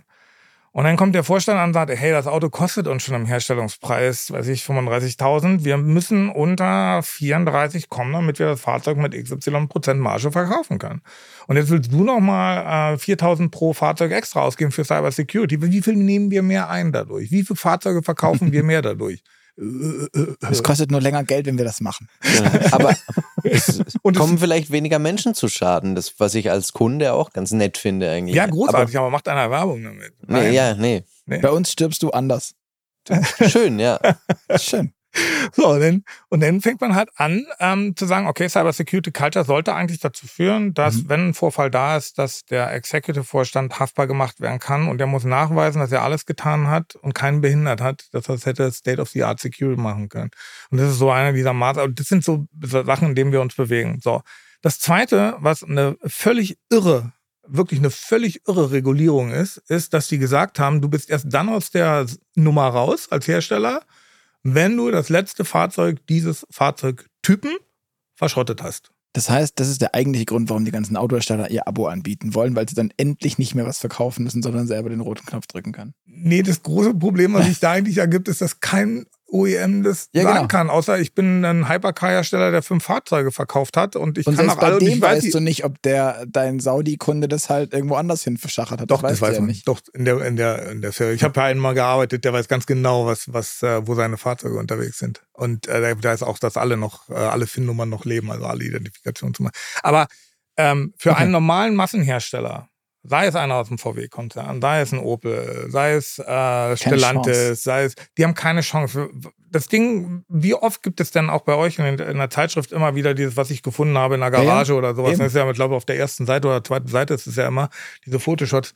Ja, genau, das ist es. Dann holt er das auf einmal raus, das Sammlerobjekt, und ähm, du hast vorher deklariert, ich brauche keine Cyber Security machen, weil das Auto gibt's nicht mehr. Und auf einmal so, pop, fährt es darum. Wir wissen auch, dass Ägypten zum Beispiel ein Transfermarkt ist oder mhm. ähm, Albanien ist auch so ein riesen Schrotthof, wo wir unsere Altautos entsorgen, von denen wir sagen, die sind nicht mehr fahrbereit. Ähm, ja, ist halt einfach so. So, und diese, diese Maßgabe macht die Sache halt schwierig. Aber ich muss irgendwann deklarieren, dass ich jetzt nicht mehr kann, weil wir haben Lebenszeiten von 15 Jahren, 20 Jahren. Ich habe einen Kunden, der einen Haufen Geld dafür bezahlt hat. Wir, was machen wir mit dem Handy nach drei, vier Jahren? Wir tauschen es aus. Es wird jetzt so langsam. Jetzt brauche ich wirklich mal ein neues Handy. Oder Android sagt, ich mache ab dem, oder Apple kündigt ja auch immer wieder, zwar ja. über lange Zeiträume, aber die kündigen ja, kündigen ja auch immer ab, ab nächste äh, iOS-Version gibt es diese für diese Telefone nicht mehr. So. Das ist dann eine Maßnahme, da sagen die nicht, das Telefon ist Schrott, sondern sie beenden den Service und sie sagen es vorher an. Das macht Microsoft genauso mit Betriebssystemen. So, und in diese Situation sind wir jetzt als Autohersteller, also nicht wir als Autohersteller, sondern sind die Autohersteller. Und die Autohersteller müssen halt jetzt überlegen, wie deklariere ich ein End of Service? Was kann ich dem Kunden zumuten? Was ist der Kunde, der bisher das Fahrzeug so lange fahren konnte, solange er es gepflegt hat, solange es funktionsbereit war? Was ist das? Wo ist der Moment? Wann greift der Regulierer ein und sagt, du darfst dieses Fahrzeug nicht mehr fahren? Eben, also kommt dann das KBA und schickt mir einen Brief, du hast zwar immer alles ordentlich gewartet, du warst sogar immer beim Werkskundendienst, du hast alles schön gemacht. Nee, nee, du, du so. kriegst ein Pop-up auf deinem Infotainment. Und, und, und, dann kommt das Pop und ja, und dann sagt der, du hast noch so und so viele Kilometer zu fahren oder du hast noch in acht Tagen kannst du nicht mehr anschalten. Also wie, so wie die AdBlue-Anzeige in den Dieseln. Ja, oh, Von wegen, ja. das ist noch da so und danach gibt es nur noch Notlauf. Passiv-aggressive also, Mitteilungen. Aber also, was, was ist deine, wie, wie, wird das gelöst? Also es gibt noch keine Lösung dafür. Schön. Ähm, das ist schon mal das Erste. Das heißt, es gibt auch keine Regulierung dafür, die jetzt im Moment einen zeitlichen Rahmen vorgibt. Weil die Regulierung jetzt auch gerade erst in Kraft getreten ist mhm. und ähm, jetzt erstmal die ersten Fahrzeuge eigentlich mit diesem Thema auf der Straße sind. Und ähm, es gibt Ideen dazu, wie man sowas vielleicht handeln kann. Also in erster Linie ist erstmal ja ein Auto keine Gefahr für die Cybersecurity, solange es nicht einen Cybersecurity-Vorfall gibt, von dem man sagen kann, das würde zum Beispiel die öffentliche Sicherheit gefährden mhm. oder es würde Menschenleben gefährden in irgendeiner Form. Schlimmer ist aber, wenn ich das könnte und niemandem sage. Also wie gesagt, Geheimdienste behalten Zugänge zu Infrastrukturen, kritischen Infrastrukturen oder zu irgendwelchen Geräten oder Backdoors von Betriebssystemen halten ja so lange geheim, wie es nur irgendwie geht. Das heißt, es ist eine Lücke, die ich nicht kenne als Hersteller, deswegen kann ich erstmal nicht dagegen agieren. Das ist bei allen Geräten, die wir jetzt heutzutage haben, das ist jetzt nichts was Verwerfliches, es ist halt einfach die Situation. Ähm, Und jetzt müsste ich halt überlegen, okay, sage ich mal irgendwann End of Service? Kann ich das in meine AGBs oder meine Kaufverträge reinschreiben? Sage End of Service. Und sage dann, das beendet nur den Service. Es beendet nicht die Straßenzulassung. Weil die Straßenzulassung ist nicht im Bereich des Herstellers, sondern ist im Bereich der Behörden. Also müssen dann die Behörden irgendwann sagen, jetzt haben wir meinetwegen Hack gesehen, eine Cyber Security Attacke bei dem Fahrzeug. Auf einmal können 25 Fahrzeuge remote gesteuert werden. Und dann haben wir die Situation, dass dann der Regulierer vielleicht eingriff und sagt, du musst die Flotte erden. Das war so, nehmen wir mal einen Vergleich zur Flugzeug, wo der A787 hatte ja das Problem am Anfang gehabt. Da sind ja weltweit alle 787 am Boden geblieben. Das ist das Schlimmste, was ein Automobilhersteller passieren kann, dass irgendein Fahrzeugtyp in diese Richtung fällt, weil ein Angriff auf die Fahrzeug-IT so eklatant risikobehaftet ist, dass es eine Gefahr für die öffentliche Sicherheit für alle Fahrer darstellt. Und dann ein Ruf kommt, ihr kriegt vorübergehend keine Fahrzeugbetriebserlaubnis mehr. Die wird erloschen. Dann müssen alle Kunden das Ding erstmal stehen lassen. Jetzt mal, der, der, der Punkt ja der ist, dass es, ich keine Ahnung, tut mir jetzt schwer zu sagen, wie viele äh, 787 es gab, aber es ist halt einfach vernichtend wenig im Vergleich zu einem Golf oder einem Corolla oder keine Ahnung was, zumal das ja auch andere Kunden sind bei der 787. Ich gehe davon aus, es wird auch ein paar Privatkunden geben, aber die sind wahrscheinlich auch eher in der Minderzahl im Vergleich, wie Toyota Corollas stanzt und in die Welt, in, in die Welt verschifft. Ja. Ähm, also um, um, um dieses Bild zu machen. Auch die Kundschaft ist ja eine andere. Also es ist ja auch die, die ganze politische Handlungsmaxime denen gegenüber ist ja eine andere. Du kannst, ne, ist es politisch schwerer zu vermitteln, äh, Tante Erna ihr Auto wegzunehmen, mit dem sie ihren Mann im Altenheim besucht oder weiß der Teufel was tut, wie zu sagen, ja, Lufthansa, ich weiß, ist blöd, aber genau. Come on, dann gibt es halt keine Dividende und der Vorstand verzichtet jetzt halt mal irgendwie ein Jahr auf, auf einen Bonus. Das ist eine andere Erklärung, die ich fahren kann, auch politisch, gesellschaftlich argumentieren kann. Aber da ist doch toll, dass die Autohersteller für sich selber jetzt äh, eine Idee entwickelt haben, wie sie Autos über den Verkaufszeitpunkt hinaus ganz lange für sich selbst finanziell attraktiv halten können, äh, nämlich mit Function on Demand. Also, dass man jetzt ähm, bei seinem BMW oder seinem Daimler oder mhm. ja, you name it, äh, die Sitzheizung halt für ein, ja, das war, glaube ich, so das prominenteste Beispiel auch mhm. in den Medien, ähm, das viel diskutierteste, äh, freischalten kann und zahlt dann eben fortlaufenden mhm. Beitrag mhm. oder den Tempomat haben will oder das Navi-Paket oder so.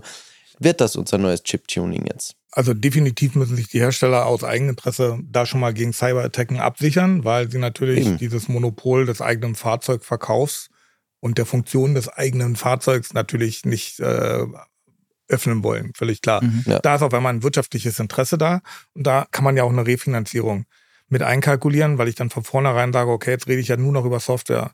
Also ich habe jetzt ein das Fahrzeug, ich, genau. das bestücke ich halt mit kompletter Hardware, so wie es ist. Also wir sehen es bei, mhm. bei BMW ist es ja tatsächlich so, da sind überall die Radarsensoren drin für die Tempomaten. Und dann gibt es zwei, drei verschiedene Varianten, die man sich dann nachträglich ordern kann. Und dann kann ich das über Software freischalten. Auf einmal habe ich ein wirtschaftliches Interesse. Jetzt ist die Sache nämlich eine andere. Das Risiko kann kalkulierbar gemacht werden. Und über die Kalkulation heraus habe ich ein Interesse daran, dass die Sicherheit von diesem Fahrzeug oder von dieser Funktion oder den Zugriff, dass ich die Funktion freischalte, natürlich auch gesichert ist. Ähm, das heißt nicht, dass sie für die anderen Sachen kein Interesse haben. Die haben hohes Interesse daran. Das Schlimmste, mit dem die im Moment gerade im Hinterkopf rumgehen, ist, wenn mir sowas passiert wie dem Jeep, mhm. ist man jetzt raus aus dem Rennen. Das geht ganz schnell. Also nehmen wir an, wir sind in einem Reputationsbereich, wo wir jetzt bei Luxuskarossen und ähm, bei Sportwagenherstellern sind, die wirklich einen Brand haben, der einen ho hohen Wert hat. Wenn ich da eine Cyberattacke habe, geht der gesamte Markenwert des Unternehmens runter. Und dieses Risiko beschäftigt die schon. Also es ist jetzt nicht so, dass mhm. die nur Feature on Demand jetzt auf einmal darüber nachdenken, hey, Software-Updates sind ja cool. Nee, es hat, hat schon auch noch äh, weitere Ausrichtungen. Aber es ist natürlich getrieben auch durch die Cyber Security. Sie müssen mhm. sich über jedes Steuergerät, also über jeden kleine schwarze Box, die irgendetwas elektronisch kontrolliert, als Helferlein zur Verfügung steht, müssen die sich Gedanken machen, wie date ich das ab? Und jetzt kommen wir in einen Bereich rein, der wirklich sehr komplex werden kann, weil ein Großteil der Fahrzeugkomponenten werden nicht von dem OEM hergestellt, sondern von irgendeinem anderen. Der wiederum sagt, in meiner schwarzen Box sind eigentlich fünf andere kleine schwarze Boxen. Das ist wie diese russische Figur, die ich dann halt mal aufmache und immer weiter feststelle, wow, da ist ja noch eine drin und noch eine drin und noch eine drin. Und ich muss versuchen zu gucken, dass die Security ganz am Anfang stattfindet. Wir wissen alle, dass Halbleiter aus Sand ja bestehen oder das heißt, wir wissen alle, aber es, so kommt es ja mal rüber, dass man sagt, okay, man geht an Sand und dann baut man so einen Halbleiter da draus oder formt so eine Halbleiterplatte da draus. Da müsste ich anfangen. Es gibt eine Geschichte von einem ähm, Kassiersystem, was äh, war so eine Kassierkasse in so einem Supermarkt.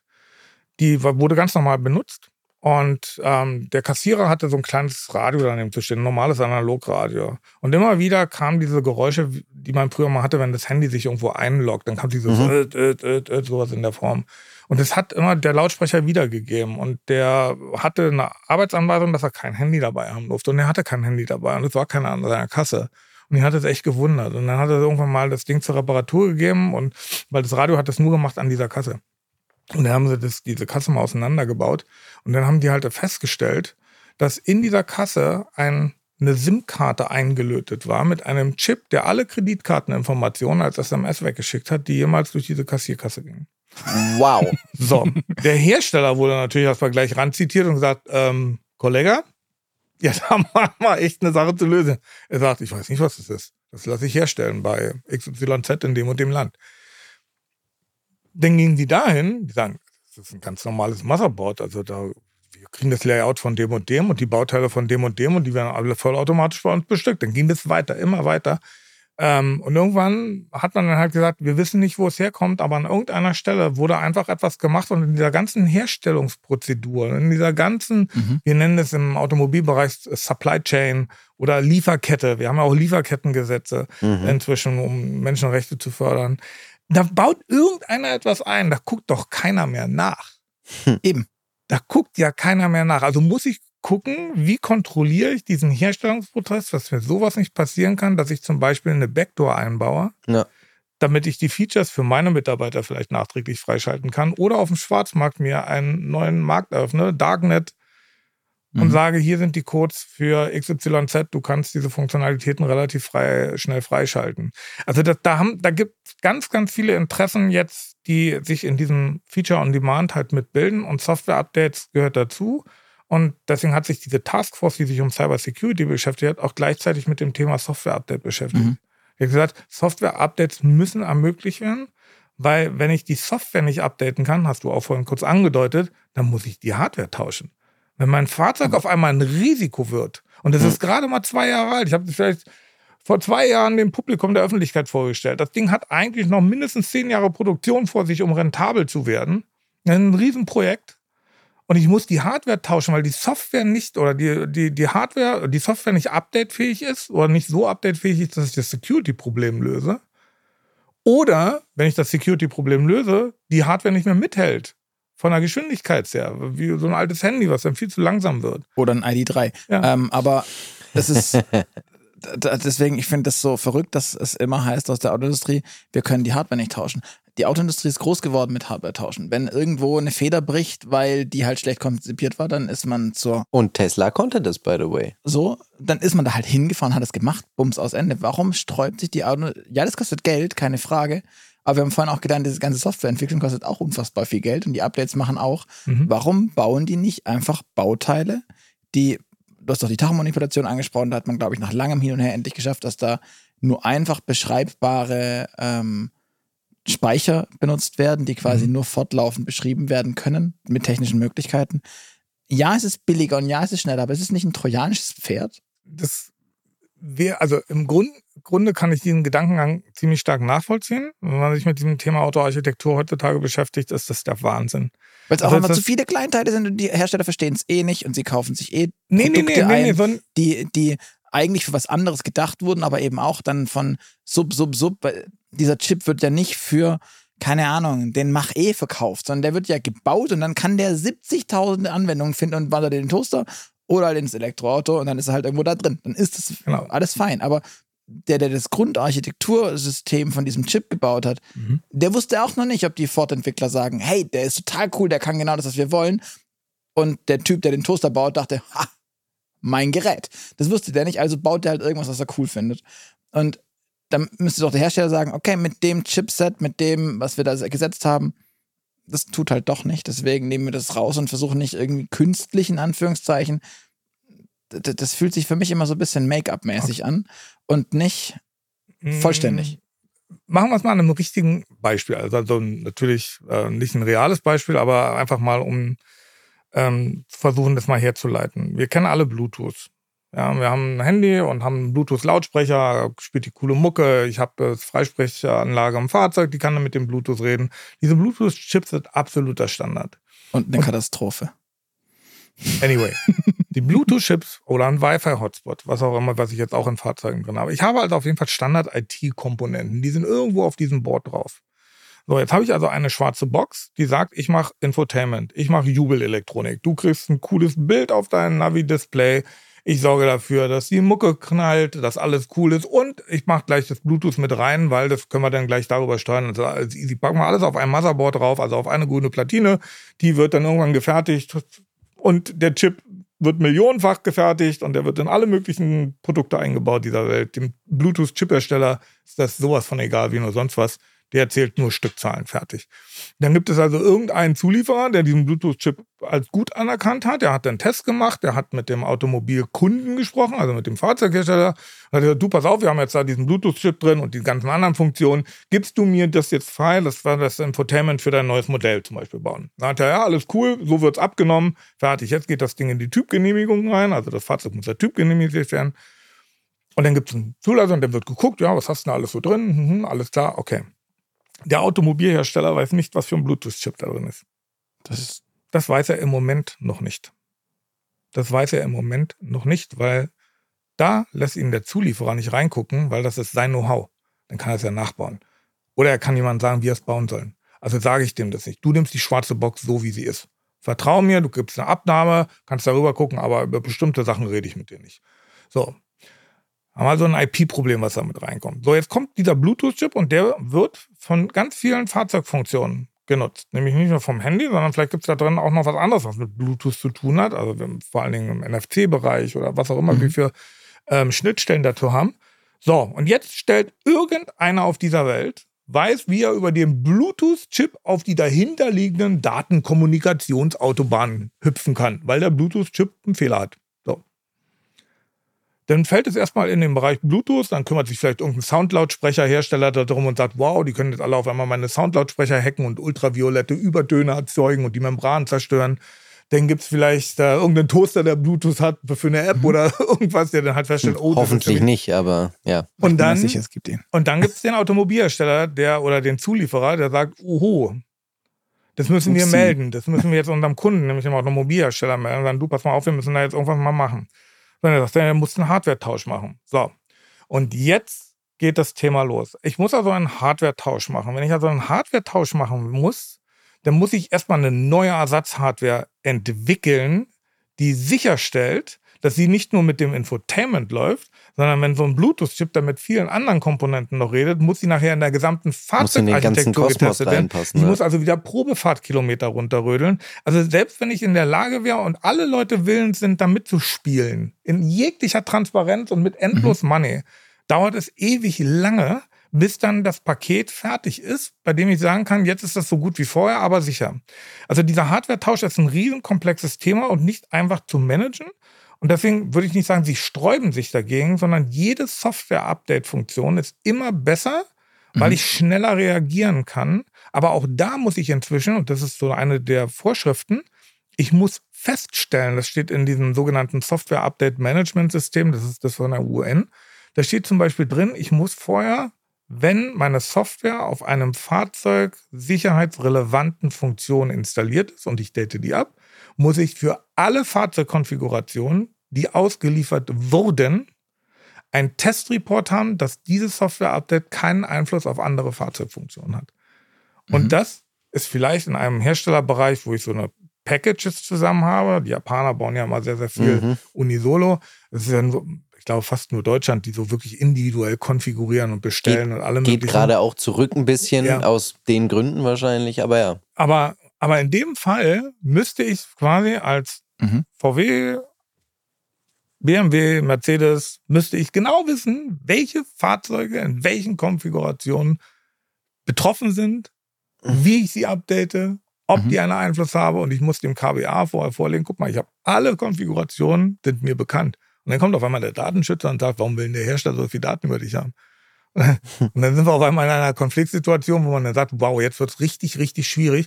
Das heißt, ich muss mir ein Konzept überlegen, weil nochmal, die Gefahr, dass Cyber Security den Brand zerstört und einen Fahrzeughersteller wirklich in eine schwierige mhm. Situation bringen kann, die ist allen bewusst. Aber dieses ganze komplex Autokonstrukt ist herausfordernd. Mhm. Weil du jetzt gerade das Thema Datenschutz ansprichst, würde ich gerne äh, den, den Sprung dahin hin wagen. Wir hatten im Vorgespräch ja schon ein kurzes Thema an, angerissen mit ähm, Privacy versus Security in, in dem Moment. Ähm, und das ist auch gerade schon wieder angedeutet mit, warum will denn der diese ganzen Daten haben? Und dann mhm. kommt der, der Deutsche in einem durch und sagt, das sind meine Daten, die gehören mir und die kriegt sonst gar niemand. Mhm. Und auch ich will sie gar nicht haben, weil die so geheim sind. Ähm, wie sieht das bei den Autoherstellern aktuell auch deiner Erfahrung nach aus? Wie ist da das ganze Datenmanagement? Sammeln die Daten? Was für Daten sind das, die gesammelt werden? Und benutzen die dann wenigstens auch? Oder liegen die nur wo? Müssen die vielleicht auch Daten also, sammeln? Also.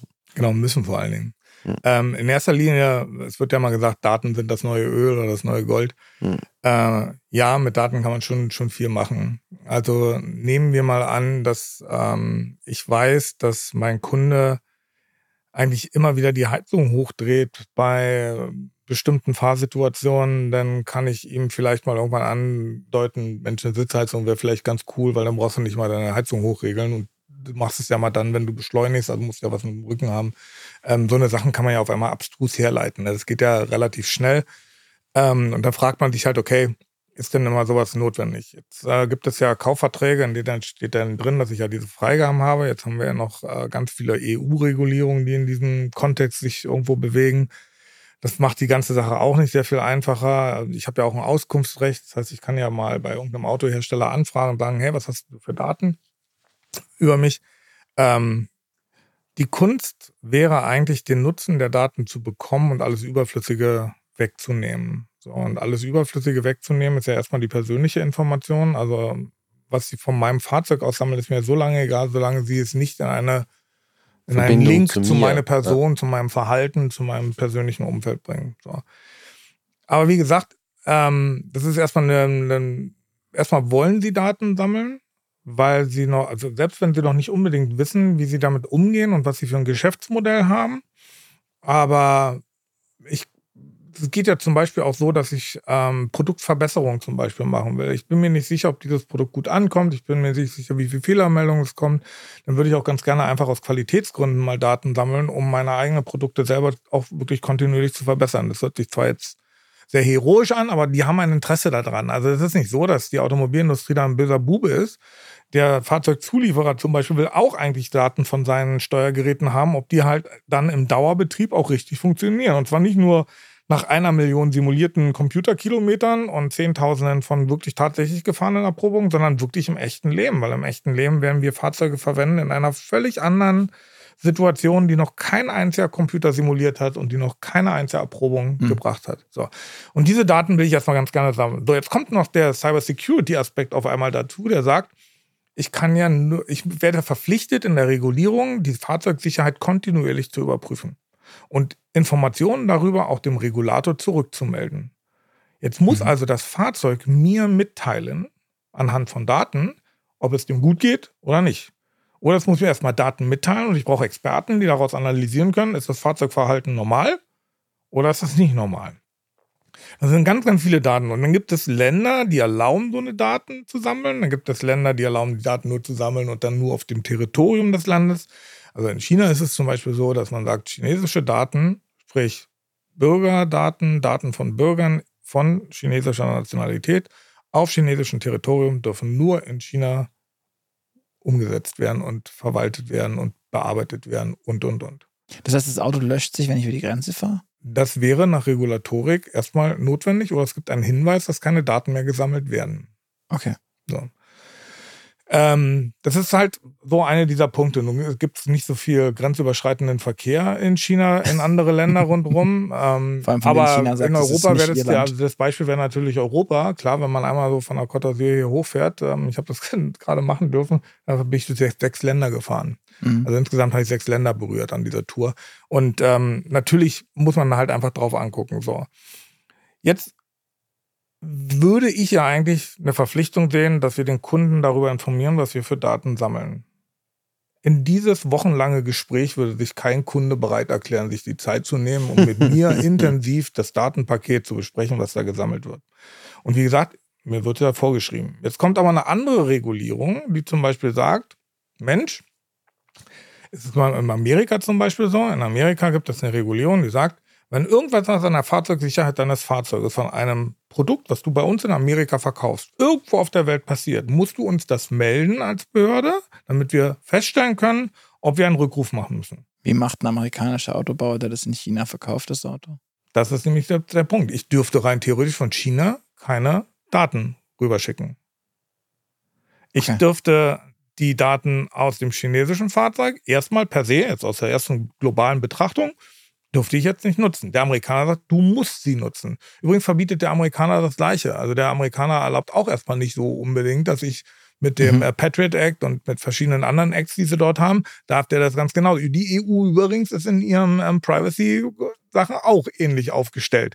Also da haben wir die drei großen Automärkte, die jeder sagen, wir wollen die Informationen von allen Systemen haben, aber wir sind nicht bereit, äh, dass du diese Informationen ähm, weitergeben darfst. Jetzt gibt es Möglichkeiten und Ideen, wie man sowas zum Beispiel machen kann. Also indem ich zum Beispiel diese Daten, die als sensibel sind, rauswerfe, wenn es hilft. Ich muss natürlich immer auf den Fahrzeugtypen zurückgreifen können. Ich muss immer wissen, welche Seriennummer von diesem Fahrzeug Mhm. habe ich, weil ich muss ja wissen, welche Konfiguration sich dahinter verbirgt und habe ich dieses gleiche Auto genauso, wie es jetzt gebaut wurde, in anderen Ländern auch und habe ich die gleiche Systematik in dem anderen Ländern. Also habe ich einen Verdacht bei dem Fahrzeug A, ist es im identischen Fahrzeug in einem anderen Land dieser Verdacht auch zu sehen. So, dann kann ich sagen, okay, guck mal, da haben wir vielleicht ein technisches Problem und keinen Angriff. Wenn das nur bei zwei Fahrzeugen an einer bestimmten Stelle mal auftritt, dann können wir sagen, na, dann müssten wir mal analysieren, ob das nicht tatsächlich ein Angriff ist. Und in dieser Konstellation ist es extrem schwer.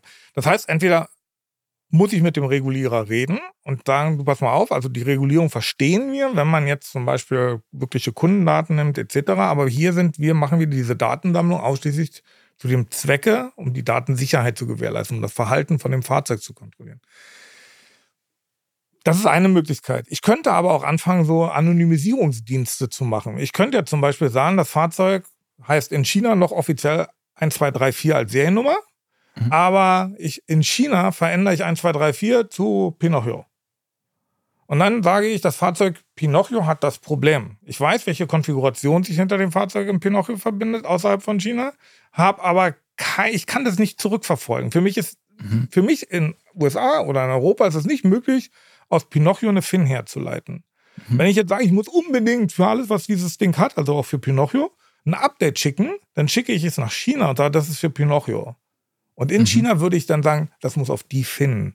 So könnte man zum Beispiel mit so einer Situation Mhm. umgehen.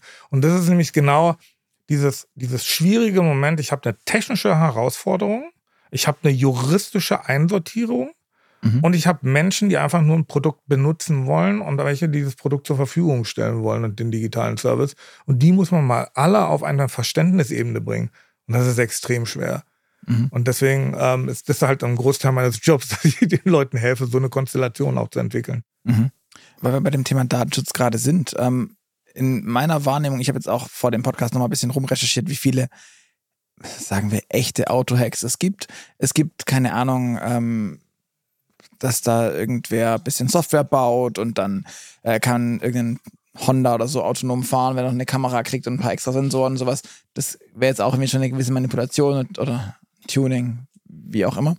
Ähm, die meisten Sachen, die mir aber unterkamen, sind tatsächlich nicht Hardware-Eingriffe, nicht Lenkeingriffe, nicht sonst irgendwas, sondern das ist immer nur der Datenschutz. Ist es einfach noch nicht da, dass die Hardware kommt und oder ist das Datenschutzthema das eigentliche?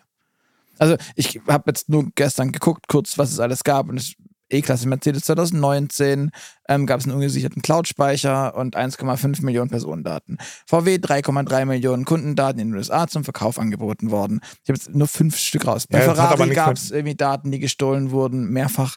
Ähm, es gab irgendwie bei Toyota, jetzt erst kürzlich im Juni, glaube ich, war das wieder 260.000 Kundendaten, die irgendwie rumlagen. Mhm. Ist das nur Datenschutzthema oder gibt es diese echten Hacks nur im Science Fiction? Nee, also man, ähm, das, was du jetzt gerade genannt hast, sind tatsächlich die Themen, die sich auf äh, vor allen Dingen auf das Umfeld der normalen IT beschränken. Das heißt, ich habe irgendein vernetztes Kundenmanagementsystem oder Kundenverwaltungssystem und habe eine Firewall oder irgendeiner hat ein E-Mail-Attachment geöffnet. Nee, Firewalls haben sie schon alle. Also das, ist, das ist Common Sense. Beruhigend. Ähm, die, das ist sogar für jeden Consumer. Also wenn ich jetzt irgendeinen aus der Straße ansprechen würde und sage, hier ist ein Laptop, komplett plain, keine Internet-Security, kein Virenscanner, keine Firewall, äh, super cool, super schnell. Hier ist ein ganz langsamer Computer mit einer Firewall. Äh, mach mal Online-Banking. Der wird immer zu der mit der Firewall gehen, 100 Pro. Also Ja, wenn es um die das- eigene glaube, Brieftasche geht, dann, ja, dann ja, ist es das haben wir, gleich. das haben wir, glaube ich, relativ schnell. Nee. Die sind einfach ähm, Backend-Office. Das sind für mich normale IT-Themen. Das ist Mhm. unabhängig, ob es ein Versicherungskonzern ist, ein Automobilhersteller oder die stehlen meine Adressdatenbank von zu Hause. Mhm. So. Fahrzeugbezogene Angriffe sind was anderes. Fahrzeugbezogene Lenkeingriffe, wie auch immer, eine, eine ECU zu hacken. Zum einen muss man schon mal sagen, dass die Hersteller weiter sind, als man eigentlich glaubt, weil sie schon mal zwischendurch ein Interesse haben und das sind zum Beispiel Graumärkte. Das heißt, ähm, Sachen, die zur Reparatur gezogen wurden und dann nachgebaut wurden und als äh, illegale Kopie, also typische Produktpiraterie zum Beispiel angeboten werden können. Ähm, daraufhin haben die natürlich schon Interesse gehabt, ihre eigene Software erstmal zu schützen. Und zwar gegen die Sichtbarkeit von außen. Was dazu heißt, Sichtbarkeit von außen heißt aber auch Zugreifbarkeit von außen. Mhm. Das heißt, sie sind an bestimmten Themen schon länger dran, als man eigentlich erstmal zu. Vielleicht auch die, ähm, ich sag mal, die großen Zulieferer, die in diesem Umfeld alle unterwegs sind, die haben ihre Security-Teams schon da. Es ist jetzt nicht so, dass man jetzt wirklich von Null angefangen hat, sondern es war vorher auch schon äh, Interessenlage vorhanden. Ähm, Penetrationstests gehören inzwischen zum normalen Umgang. Das heißt also so, wie man zum Beispiel sagt, man hat ein paar Hacker, die dann halt in einer schwarzen Garage abgedunkelt irgendwo sitzen und dann halt einfach mal Sachen auszuprobieren. Ja, das wird heute schon gemacht. Und natürlich finden die was.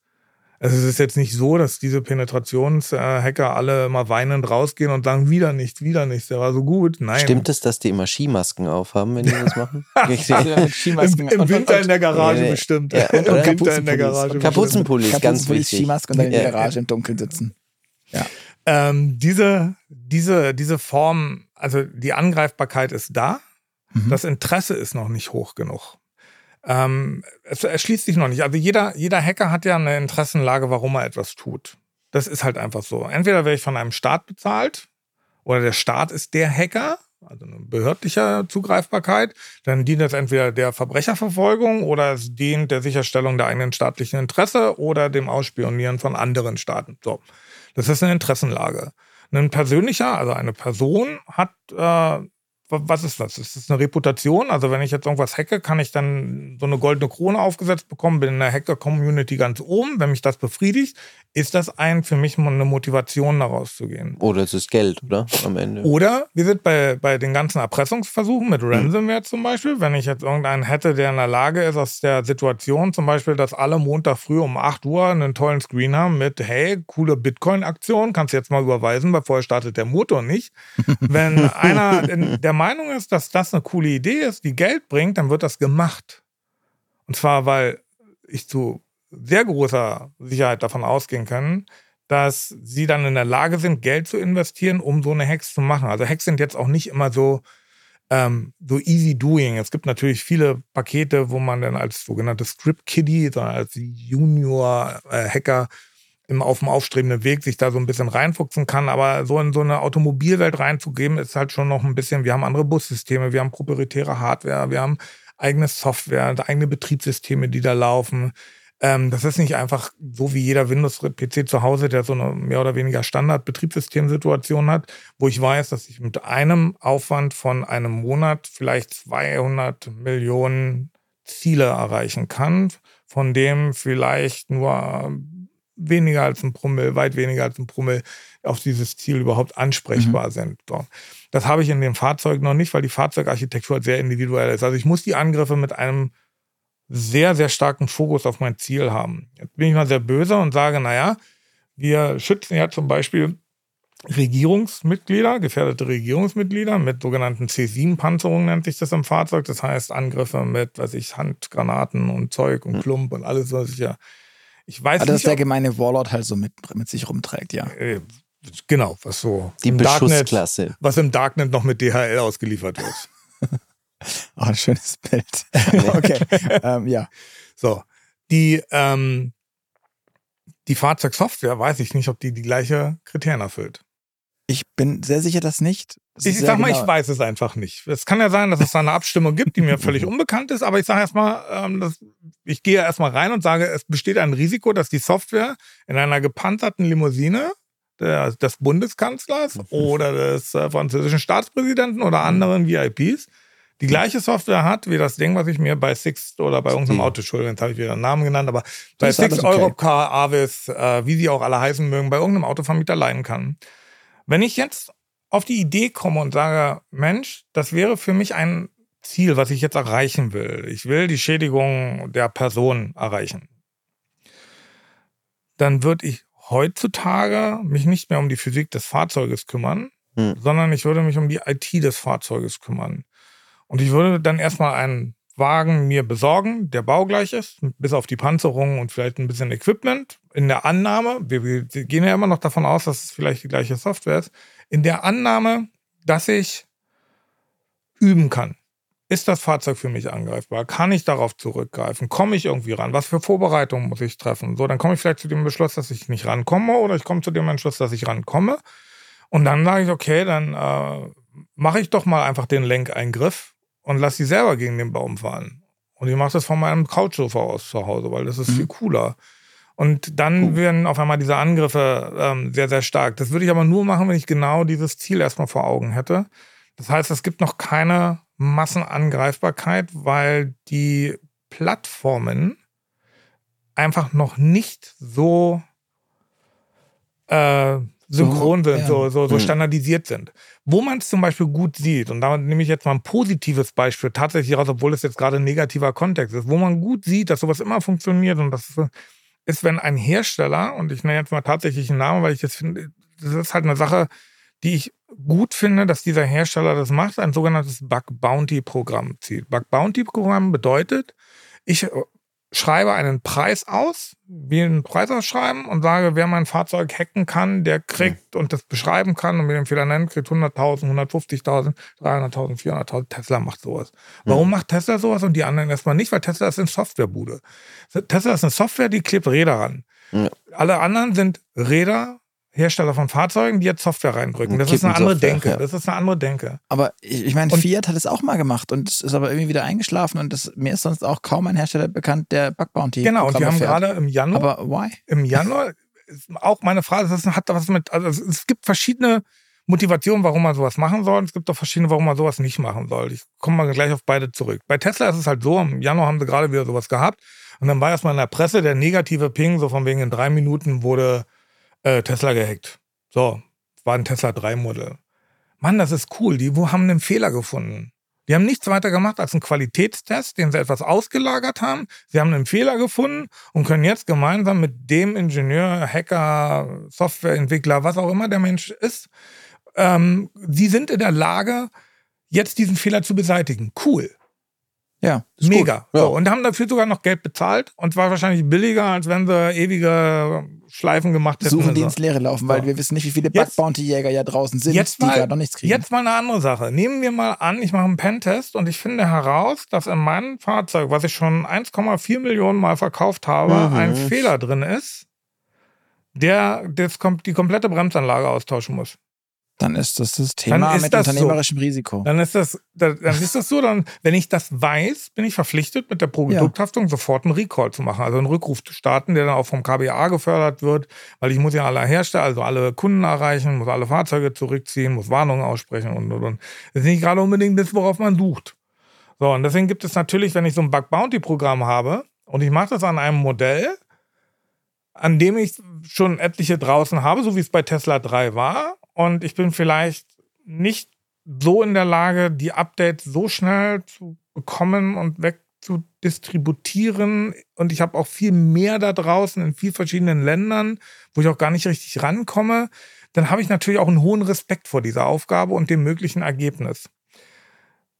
Das, das heißt, den anderen Herstellern geht, äh, vereinfacht gesagt, denen geht die Düse, weil sie wissen, dass da unfassbar viel hochkommen wird und sie es hm. nicht gefixt kriegen. Ein, ein Fass, das sie nicht öffnen wollen. Um es mit, mit, mit drei Sätzen dann auch mal noch. Äh, also ich halte es für einen ähm, falschen Weg, weil der Fehler ist ja drin. Ja. Und ja. irgendeiner wird ihn irgendwann finden. Das ist Oder immer irgendeiner heutzutage, wird irgendwann zu Schaden kommen. Genau, dadurch, wir, sagen ja in Cyber Security, es ist nicht mehr die Frage, äh, wirst du angegriffen, sondern wann. So, das haben auch inzwischen alle Unternehmen, weil ja alle Unternehmen sich mit dieser Cyber Security beschäftigen. Ähm, so wird es auch in den Produkten kommen. Wirst du irgendwann angegriffen? Mhm.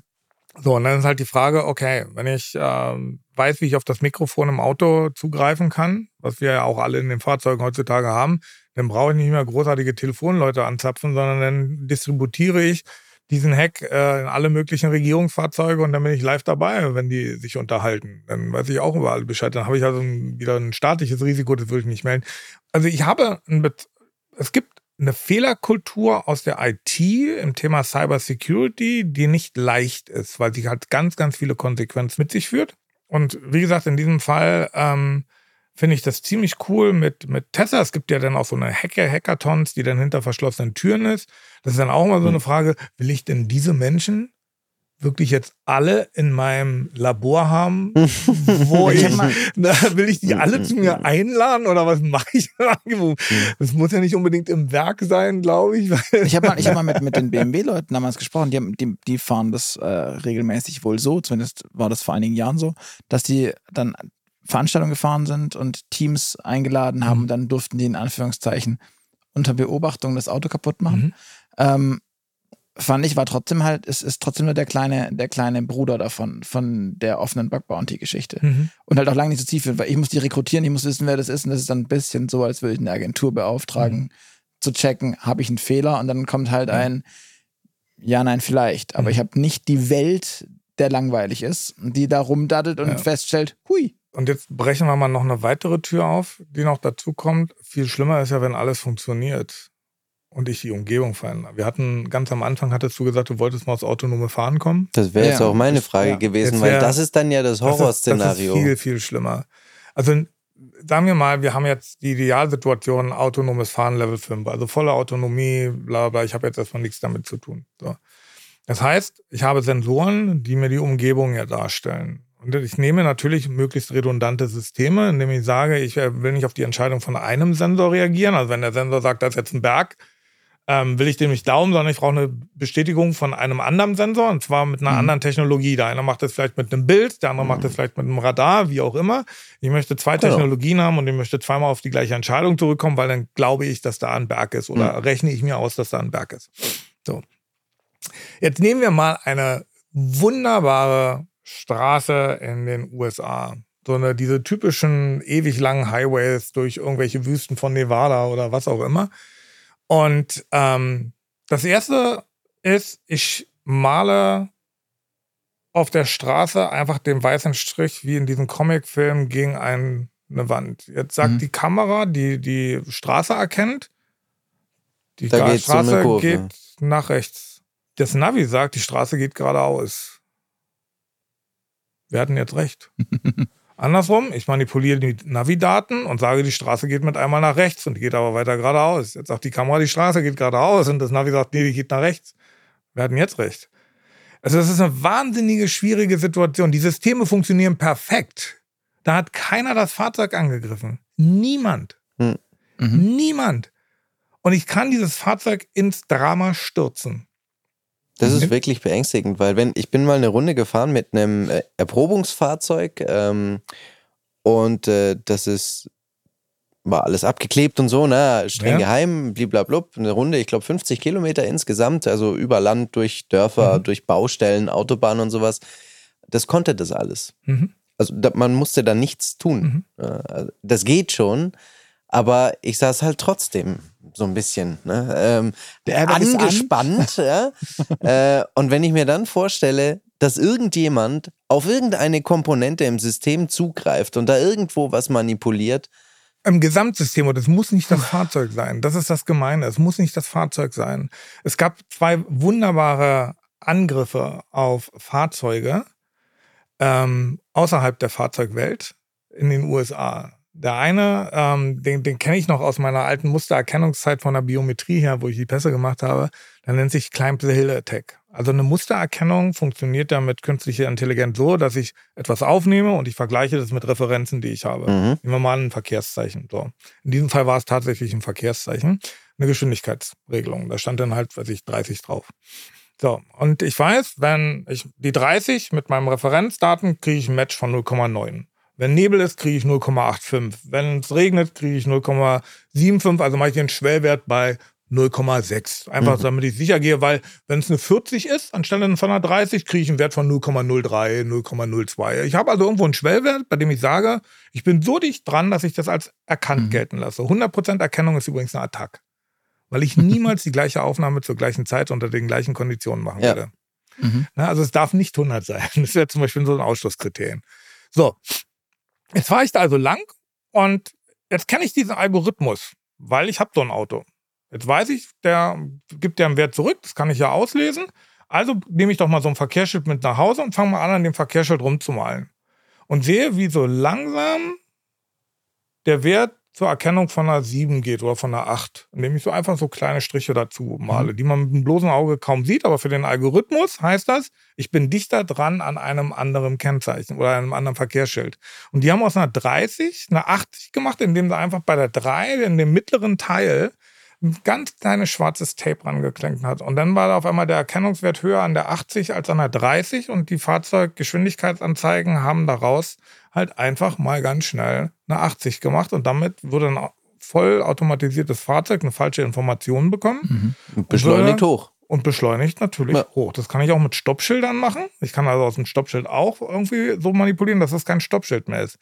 Das war also eine Attacke, die fand ich extrem ähm, spannend, weil wenn wir über autonomes Fahren reden Mhm. und wir reden über die Sicherheit und von den Gesamtsystemen und das ist immer noch eine Sache, die auch für mich für Cyber Security eine Geltung hat, weil Algorithmen und diese ganzen Auswertungsprozesse ja IT-mäßig basieren, ähm, dann muss ich ja irgendwie auch mal gucken, ob ich beim autonomen Fahren den Algorithmus genehmige. Also ich muss ihn ja irgendwie zulassen. Also muss ich ihn kennen und veröffentlichen. Also ich muss ja so eine Art Führerschein für diese Algorithmen Mhm. irgendwann mal haben, weil ansonsten kann ja jeder irgendwie was auf die Straße jagen. Wird nicht passieren. So, und wenn ich den kenne, dann weiß ich, was ich anzugreifen habe. Also je mehr ich Informationen habe, umso besser kann ich anfangen, mit meiner Manipulation zu arbeiten.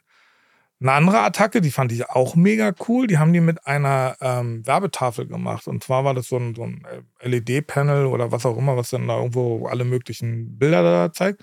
Und in dem Moment, wo ein Fahrzeug kommt, wird für eine Mikrosekunde, für das Mhm. menschliche Auge nicht erkennbar ein Verkehrszeichen eingeblendet. Ist das fies. Ah, funktioniert 100 Pro. Ja. Oh, funktioniert. Ja. Haben sie gemacht. Also, das sind halt, wenn ich das Fahrzeugsystem betrachte und mit Autonomie und mit Vernetzung, werden diese Systeme größer. Mhm. Die Ja, werden ja. sehr, sehr viel größer. Und da gibt es ganz, ganz viele Beteiligte, die mit dem Fahrzeug per se nichts zu tun haben, aber das System Fahrzeug und autonome Mobilität dann in ein Risiko reinbringen kann, das wird nochmal eine richtige Challenge werden. Wenn wir jetzt ein Level 5 Auto vor der Tür hätten, würdest du einsteigen? Ja. Ich bin sogar schon mal in einen eingestiegen und zwar Okay. In Berlin gab es ja so einen kleinen Bus, der Mhm. in Stimmt, Tegelort ja, ja. gefahren ist. Ähm, ich komme ja ursprünglich aus Berlin und in Tegelort dann äh, ist auch ein Teil meiner Familie ansässig. Und da habe ich gesagt, ich muss unbedingt eine Runde mit dem fahren. Natürlich muss ich fahren. Also die Gefahr war relativ überschaubar, weil der fuhr, glaube ich, nur Und fährt- fünf Stundenkilometer, zehn genau, Stundenkilometer. irgendwie 6 km/h, das ist lächerlich. Also, ja. Ja. Ähm, ich würde erstmal einsteigen, weil ich das Risiko, dass jetzt im Moment die Systeme angegriffen werden, äußerst gering ist, weil das auch Mhm. wieder sehr autarke Systeme sind, sehr eingeschränkte, sehr regional eingeschränkte. Der Nutzen für den Angreifer ist noch nicht Ist noch sichtbar. nicht groß genug. Ist Ja. noch nicht, also der, Mhm. der, der Reiz ist noch nicht da, dass ich einen Benefit rauskriege, es sei denn, ich mache es unter Laborbedingungen, Mhm. aber dann ist es eh für mich erstmal. Also Ja. das, was ich gerade erwähnt habe, das sind alles ähm, Studien, Laborsachen Oder Testaufbauten, die in einem abgegrenzten Bereich sind, aber die halt einfach zeigen, wo sich die Risiken hinbewegen, wenn wir an dem Fahrzeug höhere Digitalisierungs- und äh, Kommunikationstechniken Mhm. anbinden. Aber siehst du es dann als positiv oder als, als gut, wenn wir, was wir ja sehen, eine Vereinheitlichung der Systeme äh, bekommen? Also jetzt ein großes Ding ist beispielsweise Android Auto, dass immer mehr Autobauer sagen, okay, was soll ich mit, mich um diesen ganzen Krempel selber kümmern? Das gebe ich auch noch extern. Dann habe ich ja nur noch, weil du vorhin immer sagtest, ja, ist alles so diversifiziert und wir haben so viele kleine, kleine schwarze Kästen, die wir halt nicht kennen. Mit Android Auto auf der Software-Seite fällt das ja zumindest ein bisschen weg. Ist also, es gut in deinen Augen, weil man dann auch viele Leute hat, die drauf gucken und viele Leute dann sich um die Sicherheit kümmern? Oder ist das schlecht, weil viele Leute drauf gucken? ja, beides. Ähm, Ein klares vielleicht. Ja. Das ist äh, ganz richtig gut ausformuliert, genau. Also erstmal gibt es ja Systeme, die besser sind, wenn sie von mehreren betrachtet und auch ähm, von mehreren benutzt werden, weil auch der Entwickler sich mehr Mühe gibt, weil er ja mehr Fehlerreport schon erstmal in der Qualitätsprüfung bekommt. Jetzt mal unabhängig vom Cyber Security. Ähm, es ist natürlich auch kostengünstiger, ganz klar, wenn ich mich mit einem Standardarchitektur beschäftige. Also wenn ich so eine PC-Architektur in einem Steuergerät drin habe, was irgendetwas kontrolliert in meinem Fahrzeug, ich sag mal mal der Einfachheit halber Infotainment, ähm, und da läuft ein Android-Auto drauf oder so das Betriebssystem vom Android-Auto.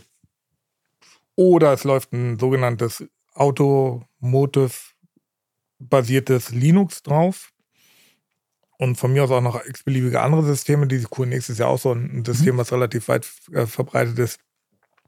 Dann hat es erstmal für mich einen Vorteil, weil die Austauschbarkeit und eine gewisse Grundfunktionalität, die wir aus der IT-Security kennen, erstmal da ist. Mhm. Es ist gut, wenn ein Android drin ist, weil Google auch entgegen der vielen Annahmen extrem viel Wert auf Sicherheit legt, auf IT-Security. Die haben ja immer den Patch Day, das weiß ich noch, wo wir mit BlackBerry angefangen haben, ein erstes sicheres Android zu entwickeln. Weil BlackBerry ist ja dann von seinem eigenen Betriebssystem auf QNX gegangen, dann war das nicht so erfolgreich gewesen, dann sind sie auf Android gegangen und das ist bis heute noch nicht geroutet worden. Also einer wenigen Android-Handys, mhm. die bis heute nicht geroutet wurden, weil die hat sehr, sehr viel in dieser Security reingemacht. Also ich weiß, es ist möglich und es gibt Dinge, die kann denn nur so ein, so ein Konzern wie Alphabet, der eine Verbreitung hat und der den Source Code auch in multiplen anderen Umgebungen und mit anderen Geräten einsetzt, der kann daraus partizipieren. Deswegen halte ich jetzt erstmal gut. Ähm, dann ist es natürlich günstiger, kommt dann auch noch dazu, weil ich dann auf Hardware-Komponenten zugreifen kann, die auch standardisiert sind. Das hat wiederum den Vorteil, dass ich vielleicht eher weiß, dass das angreifbar ist, weil es auf einer anderen, auf einer anderen Produktebene angegriffen wurde.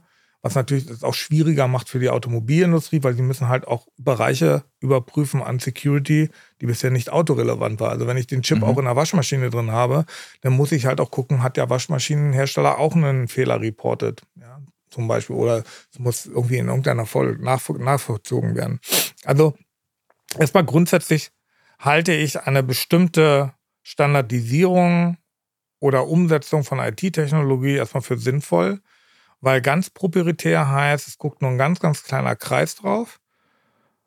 Und was man bisher nicht verhindern kann, ist ähm, aus einem aus einer schwarzen Kiste nicht Informationen rauszuziehen. Ich bestelle sie mir, ich besorge sie mir, ich kaufe mein Auto und baue das Ding einfach aus, wie auch immer. Ähm, ich kann dann anfangen, aus dieser, wie auch immer, halb verkrypteten Sache, die da drin ist, einen lesbaren, für mich lesbaren, analysierbaren Text zu formen, um dann zu überlegen, wo sind die Schwachstellen in diesem Text. Also damit man sich das ungefähr mal in so eine Konstellation hat. Ich habe vorhin gesagt, so 100 bis 150 Millionen Zeilen Source Code. Gute Entwickler, wirklich richtig gute Entwickler schaffen also wirklich gute, und davon gibt es wenige, wirklich gute Entwickler, die machen pro Million Zeilen Code 4000 Fehler. Von den 4000 Fehlern sind ungefähr 5% nachher als Angriff ausnutzbar. Das ist erschreckend viel. Irgendwie am Ende. So, das sind die Optionen. Das ist hm. einfach mal eine Option, ja, mit der wir uns da bewegen. Und wenn ich natürlich alles alleine mache, dann weiß ich nicht, habe ich immer die besten Entwickler, habe ich neutrale Leute, die darauf drücken. Man sollte ja auch bei Pentests zum Beispiel, sollte man ja die Teams immer wieder austauschen. Also ich als Autohersteller würde ja niemals den Pentest immer mit der gleichen Mannschaft machen, weil Ja, die werden ja auch Blödsinn, blind. klar. Ich muss, ich muss neue Ideen reinbringen. Ja. Ich muss da immer wieder dieses Kreative mit reinbringen, dass einer komplett anders denkt. Und deswegen halte ich viele Augen für ein gutes Prinzip. Mhm. Aber natürlich birgt es immer ein Risiko mit, denn wenn einer sagt, jetzt ist Android überall auf den Infotainments zum Beispiel drauf, nehmen wir es jetzt einfach mal an, hypothetisch betrachtet, dann macht es jetzt Sinn für mich anzugreifen, weil jetzt habe ich die kritische Masse über, über erreicht und ich habe ja schon einen Code, mit dem ich andere Android-Geräte angegriffen habe. Mhm. Ich fange mal an, den zu verändern, um zu gucken, was passiert. Und dann gibt es natürlich auch ein höheres Risiko, was mit einhergeht, aber auch meine Defense steigert sich und die ist vielleicht schon besser da und höher da. So, und das ist, es ist ein zweischneidiges Schwert, aber wenn ich alleine für mich ein einziges Zeug entwickeln würde, dann würde ich nicht behaupten, dass es jetzt eine coole, sichere Gedanke wäre. Also ich würde dann wahrscheinlich auch einnehmen und dann kannst du mal rüber gucken und schon habe ich ein zweites Auge drin und Mhm. schon geht das Risiko los. Also ich habe ich hab ja in meinem alten Fünfer mal diese Geschichte gemacht, wo ich dieses China-Navi eingebaut habe. Das äh, stößt mir immer saurer auf, muss ich Ja. sagen. Ich bin schon eher versucht, äh, das Infotainment aus meinem Auto auszubauen, jetzt so langsam. Panik ist ein schlechter Ratgeber übrigens. Äh, okay, Also, gut. ja. Das ist der Tipp für alle Zuhörer da draußen, denen jetzt genauso geht wie mir. Nein, nein, ich hatte ja am Anfang gesagt, ganz wichtig, ich bin ja auch nicht panisch zu Hause. Ich habe ja alles Mögliche zu Hause. Ich habe ja wirklich alles Mögliche zu Hause. Und Mhm. ähm, es gibt jetzt, ich sag mal, natürlich bei der ch- chinesischen Webcam habe ich natürlich schon ein bisschen mehr drauf geachtet, weil mir das Risiko etwas bewusster ist, weil es ja auch nachgewiesen ist, bla bla bla. Ähm, aber man muss sich einfach überlegen, wenn es dann so wäre, wie es so wäre, dann würde jetzt schon was passieren, weil die Erpressbarkeit eines Automobilkonzerns ist sehr hoch. Hm. Wenn ich in der Lage bin, den goldenen Hack zu machen, dann würde ich den jetzt schon ausnutzen. Würdest du, muss ich jetzt ganz, würdest du den goldenen Hack machen oder würdest du den goldenen Hack nicht an eine Regierung verkaufen? Nee, also dann hat, also da ist mein persönlicher Moralanspruch. Okay, hoch okay, genug. aber das ist, das ist Ähm, nämlich das, so das mein, ist nachher, ich sag mal ganz frech, wenn ich jetzt wirklich ohne Emotionen und ohne Moral da sitzen würde, ist das eine Frage vom Geld. Wo verspreche also ich mir mehr? Ich, ich, der eine oder andere Hörer wird es vielleicht wissen, einer meiner liebsten Podcasts, die ich so höre, ist Darknet Diaries. Äh, Finde ich großartig. Gibt es äh, auch eine, ich glaube, es war mir mehrfach angehört, Folge 100 mit zu NSO. Ähm, kennen vielleicht auch die einen oder anderen, wer das Ganze nicht ganz so tief techig haben will. Gibt von der Zeit, glaube ich, eine ganze Miniserie zum Mhm. Thema. Ähm, und da denke ich mir dann, ja, aber das ist doch das eigentliche Business. Das eigentliche Business ist doch nicht, dass das erwachsen werdende Skript-Kitty da sitzt und sagt, guck mal, was ich alles Schönes kann und haha, wie cool, sondern dass da Leute, wir hören es immer wieder, dass irgendwelche Hacker-Farmen irgendwo sitzen und Dinge tun, die nicht, nicht gut sind. Mhm. Und das für Größeres letztendlich tun. Es gibt eine Staatsfinanzierung über Hacking. Also so, Ne? Also es gibt äh, Staaten, die sich über Hacking finanzieren. der Name jetzt nicht genannt werden darf. Ähm, Aber das, das braucht man, das kann man googeln. ja, ich weiß. Also das, das, das kann man einfach googeln, aber ich will es halt einfach äh, nicht nennen wollen. So, aber es gibt, ähm, ja, es gibt einen Business-Zweig, das ist ganz klar. Wie gesagt, es gibt eine Interessenlage. Das Hacking wird aus einer bestimmten Interessenlage heraus Mhm. gemacht und in dem Bereich der organisierten Kriminalität ist das weit höher, als ich jetzt mit Drogen verdienen kann Mhm. An Umsatz und Gewinn. Das heißt, diese ganze Ransomware-Geschichten, die wir haben, wo ich immer noch wieder den Kopf schüttel, warum einer so eine E-Mail öffnet. Aber ich muss auch sagen, die E-Mails werden immer besser. Übrigens, die herzlichen Glückwunsch. werden- Spam hat 85 Jahre Geburtstag heute, nicht? Ja. ja, genau. Also die, die werden schon, die werden schon, schon immer besser und dementsprechend merkt man ja auch, wie sich das bei den äh, PCs entwickelt hat. Ne? Mhm. Bisher war irgendwie war das ja entweder ein individuelles Problem. Das, ich meine, ich gehe ja nicht raus und rufe meinen Nachbarn und sage, hey, ich bin gehackt worden, hilf mir mal einer. Das wird relativ selten passieren. Wenn Ja. aber dann so ein ganzes Krankenhaus aus der gleichen Intention heraus und die Leute, die angegriffen werden, ähm, das, das ist ja einfach doch diese Massenverteilung aus Spam. Man fragt sich ja immer, kauft wirklich einer diese Pillen oder diese Sachen, die in diesen Spam-Dingern da teilweise Wer überweist angeboten den werden? Prinz 2000? Wer, wer, wer geht nicht, wer genau, wer überweist diesen Prinz, der glaubt, dass er diese zwei Millionen dann nur 250 Ja. Millionen von einem gestohlenen Bankkonto oder von einem verstorbenen Menschen vom Bankkonto bekommt. Irgendeiner muss es tun. Ja. Und es ist tatsächlich selbst in meinem privaten Umkreis schon Leuten passiert. Das heißt also, ich habe tatsächlich miterlebt von Menschen, von denen ich nie gedacht habe, habe, dass die auch nur Okay. ansatzweise auf Skimming oder in irgendeiner Form aus dieses reinfallen. Die sind halt darauf reingefahren und das zeigt mir auch, wie nah die Anschläge langsam kommen. Hm, Da Und- können wir dich trösten. Wir kennen bestimmt auch Leute, die, die schlechte Autos kaufen. Also, ja, obwohl ja, wir, ja. ne, äh, vom, aber ja. Genau, und ähm, dementsprechend, also ich bin jetzt bei den Fahrzeugen nicht in irgendeiner Paniksituation. Ich würde auch nicht sagen, weil ich, ich sehe ja, was die Hersteller machen und was die Zulieferer machen. Ähm, ich weiß, dass es ganz, ganz viele Regularien gibt. Ich bin ja in diesen ganzen Regulierungsgremien drin. Ich sehe, wie ernst die das Thema nehmen. Also das ist äh, kein Regelpiez mit Anfall, das ist kein Stuhlkreis, bei dem man sich gegenseitig bemitleidet, wie teuer die Welt geworden ist in der Automobilherstellung und warum dann wieder so ein Freak irgendwas Doofes gemacht hat sondern da wird auch ausgetauscht. Da wird auch sehr, sehr viel untereinander ausgetauscht. Da wird wenig hinter, hinter dem Vorhang gesprochen, sondern da wird Klartext geredet, da werden die Risiken klar angesprochen. Ähm, sowohl die Risiken, was es kosten würde, wenn ich es versuche, noch ein Prozent sicherer zu machen, dann kostet mich das Auto vielleicht 300 Prozent mehr. Und dann ist es auch wieder eine Abwägung. Habe ich lieber eine Versicherung, die mich dann für das eventuelle Schadensereignis ähm, deckt oder ist es für mich eine technische Reputation, weil der Schaden Mhm. nachher für mich doch höher ist als der tatsächlich phy- physische Schaden.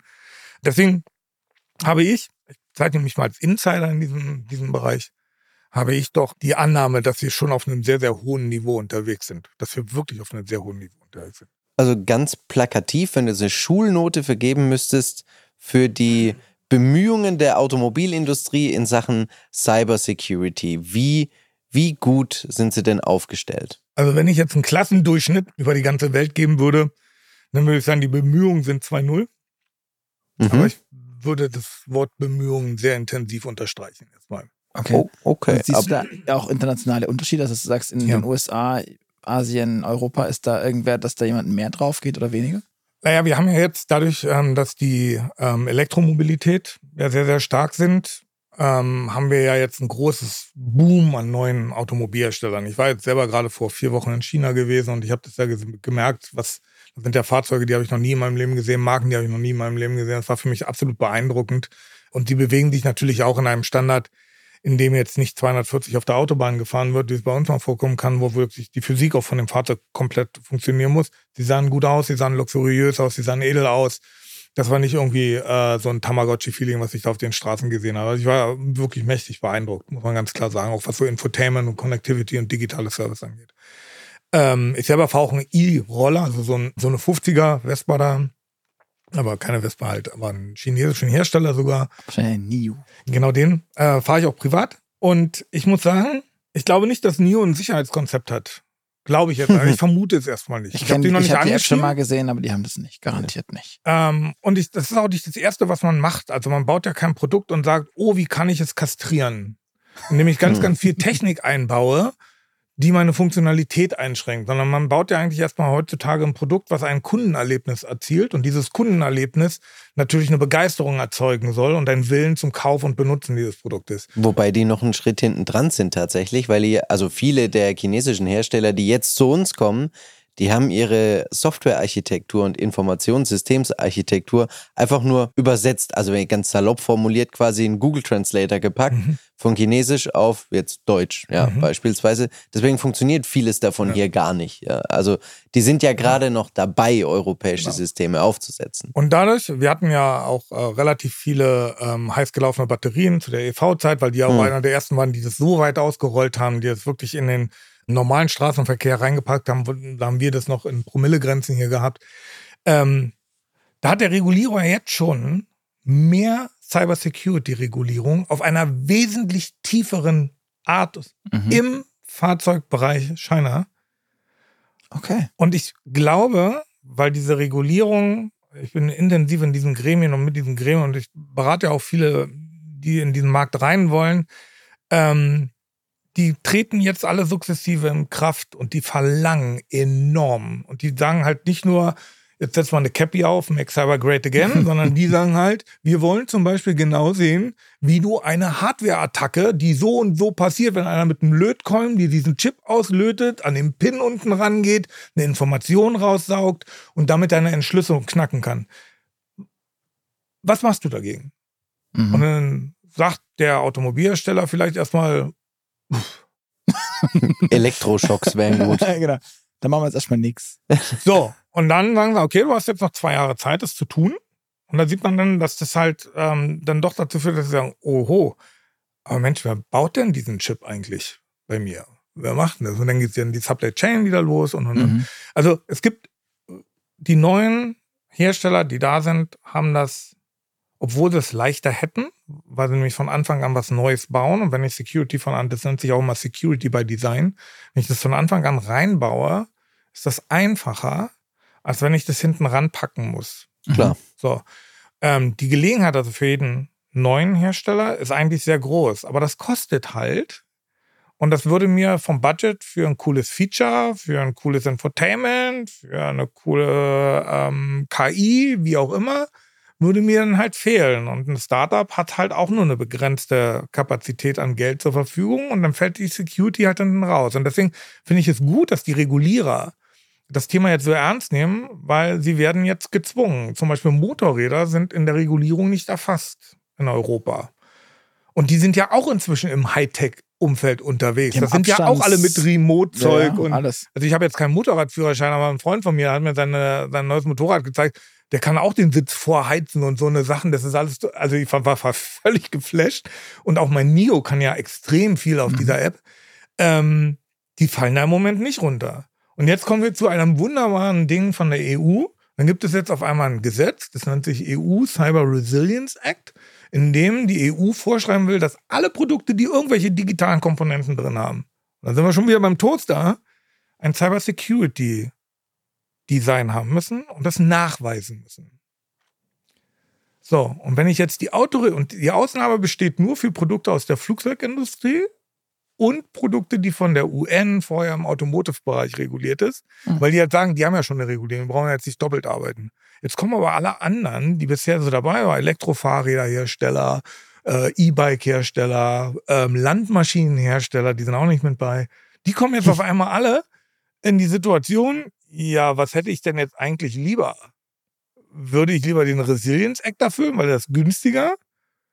Oder denn doch versuchen, die UN zu überzeugen, dass ich ja eigentlich auch vier Räder hätte oder zwei Ich stell und gerade den Toasterhersteller vor, der so, der so versucht, Nein, der Kennzeichen- wird es nicht machen, aber ähm, die, die Leute, die sich, die glücklich waren, dass sie erstmal ausgeschlossen waren und das nicht machen mussten, die stehen jetzt vor einer völlig anderen Situation. Mhm. Und dann kommen auf einmal zwei, weil das ist das Schlimmste, was passieren kann. Wenn ich jetzt irgendwelche Regulierungen habe, die nicht autospezifisch sind, weil das Auto ist halt wirklich eine echte Herausforderung Mhm. und hat spezielle Eigenschaften, die, also aus der IT-Sicht, aus der, aus der Digitalisierungssicht, die man berücksichtigen muss. Lebensdauer zum Beispiel. Mhm. Lebens, das ist halt äh, relativ stark.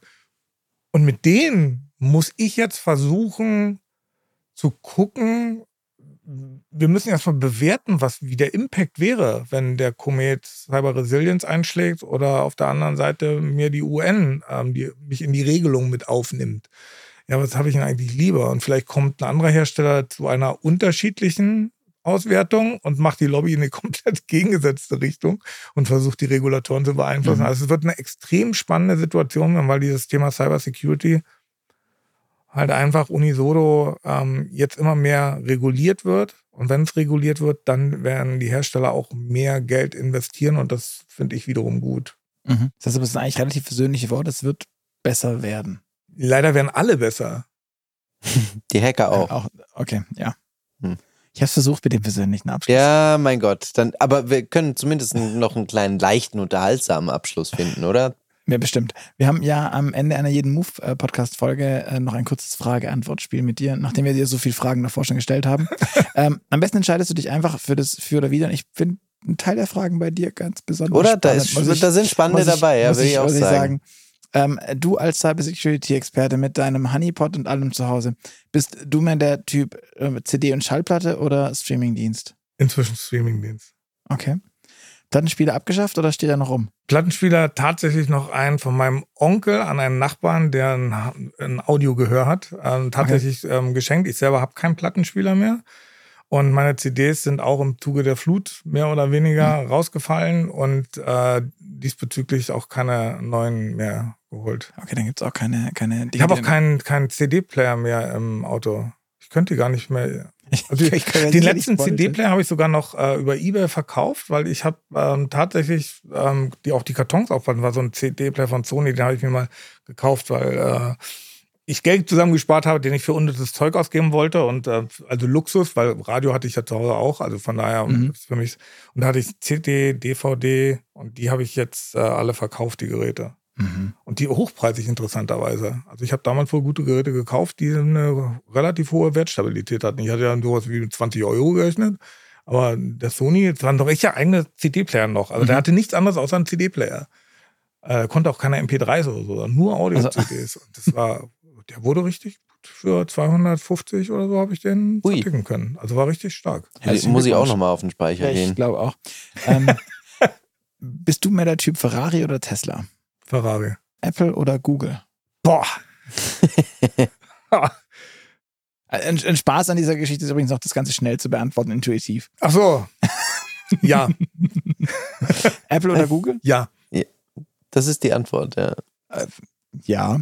Es Ähm, ist ganz klar beides. Also ich jetzt, jetzt habe ich das mal beantwortet und warum ich so struggle, ist, ähm, es gibt ein Pro und ein Con und vor allem von, von der Cyber-Security-Seite für mich. Apple macht zwar regelmäßige Security-Patches, hat aber keinen Open-Bereich. Also ich weiß immer nicht genau, was deren Probleme ist. Während ich bei Google genau nachvollziehen kann, was deren Probleme sind und wie sie daran arbeiten. Und die haben einen regelmäßigen Patch-Day.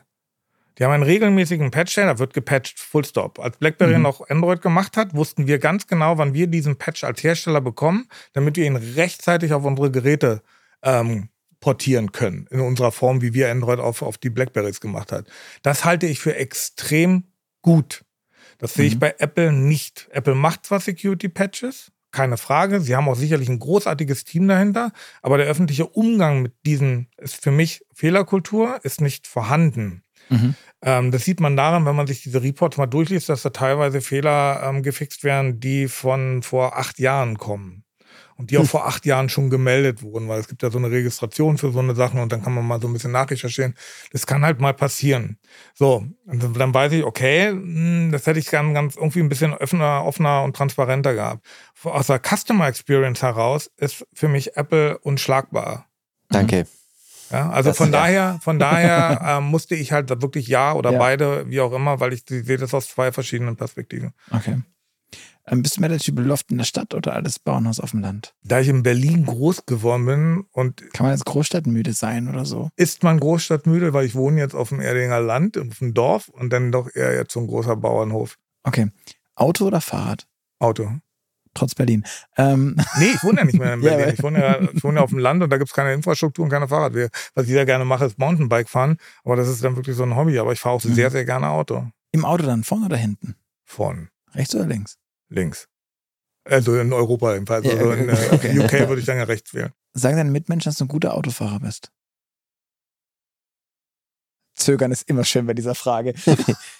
Also ich, nee, das, das, das würde jetzt, hätte ich jetzt schnell gesagt, ich kann dir sogar zwei Namen nennen, von denen ich sage, dass die so äh, gut das einschätzen können oder drei Namen, ähm, bei denen das hilft, dass ich würde sagen, ja, weil ich extrem hohe Kilometerleistung habe im Jahr. Ich fahre Mhm. ungefähr 45.000 Kilometer, 50.000 Kilometer im Jahr.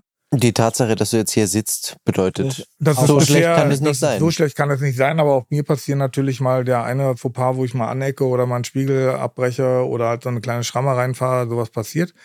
Ähm, ich merke, es wird mit meinem Alter tatsächlich nicht leichter und zwar nicht leichter vom Fahren her oder Erschöpfungsmod, sondern einfach von der Aufnahme der gesamten mhm. Sachen. Das ist so eine Sache, die ich immer auch im Challenge mit dem Infotainment habe. Ich würde mal ganz gerne in ein Bootcamp mit Infotainment-Entwickler gehen und den drei Tage lang erzählen, was meine Herausforderungen mit ihrer super Benutzeroberfläche sind, die sie so toll getestet und so toll Ka- designt kannst du haben. bitte Sony mit einladen, die das Sync 2 in meinem Ford gemacht haben? Das Ähm, Sync-System ja mit dem Camp. Nee, aber de dementsprechend sage ich, äh, ja, ich habe noch keinen Totalschaden gehabt. Gut. Also auch keinen wirklich verursachten schlimmen Unfall, nie Personenschaden. Was, was, was fährst du denn für ein Auto, wenn du 45.000 Kilometer im Jahr fährst? Also ich habe das Privileg, von meinem Mutterkonzern einen Dienst Okay. angestellt bekommen zu haben. Dann äh, von dem Oma-Konzern, also den da drüber liegenden, sprich VW, ähm, haben wir noch so ein Werksangehörigen für meine Frau. Mhm. Und dann habe ich mir tatsächlich äh, noch vor einiger Zeit ein Fahrzeug äh, mit so einer alten Petrol-Head-Geschichte. Ist das dann der Ferrari? Nee, das ist ein äh, RS5. V8 Das ist schon auch ein bisschen cool. als Cabrio. Ich bin ein absoluter Cabrio-Fan und das Ding habe ich getauscht gegen einen Mercedes E-Klasse Cabrio, was ich vorher hatte, 2012er Baujahr. Das problemloseste Fahrzeug übrigens war, was ich jemals gehabt habe. Also Mhm. das Ding hatte wirklich nur Inspektion, nichts anderes. Kein Kilometer. Ne?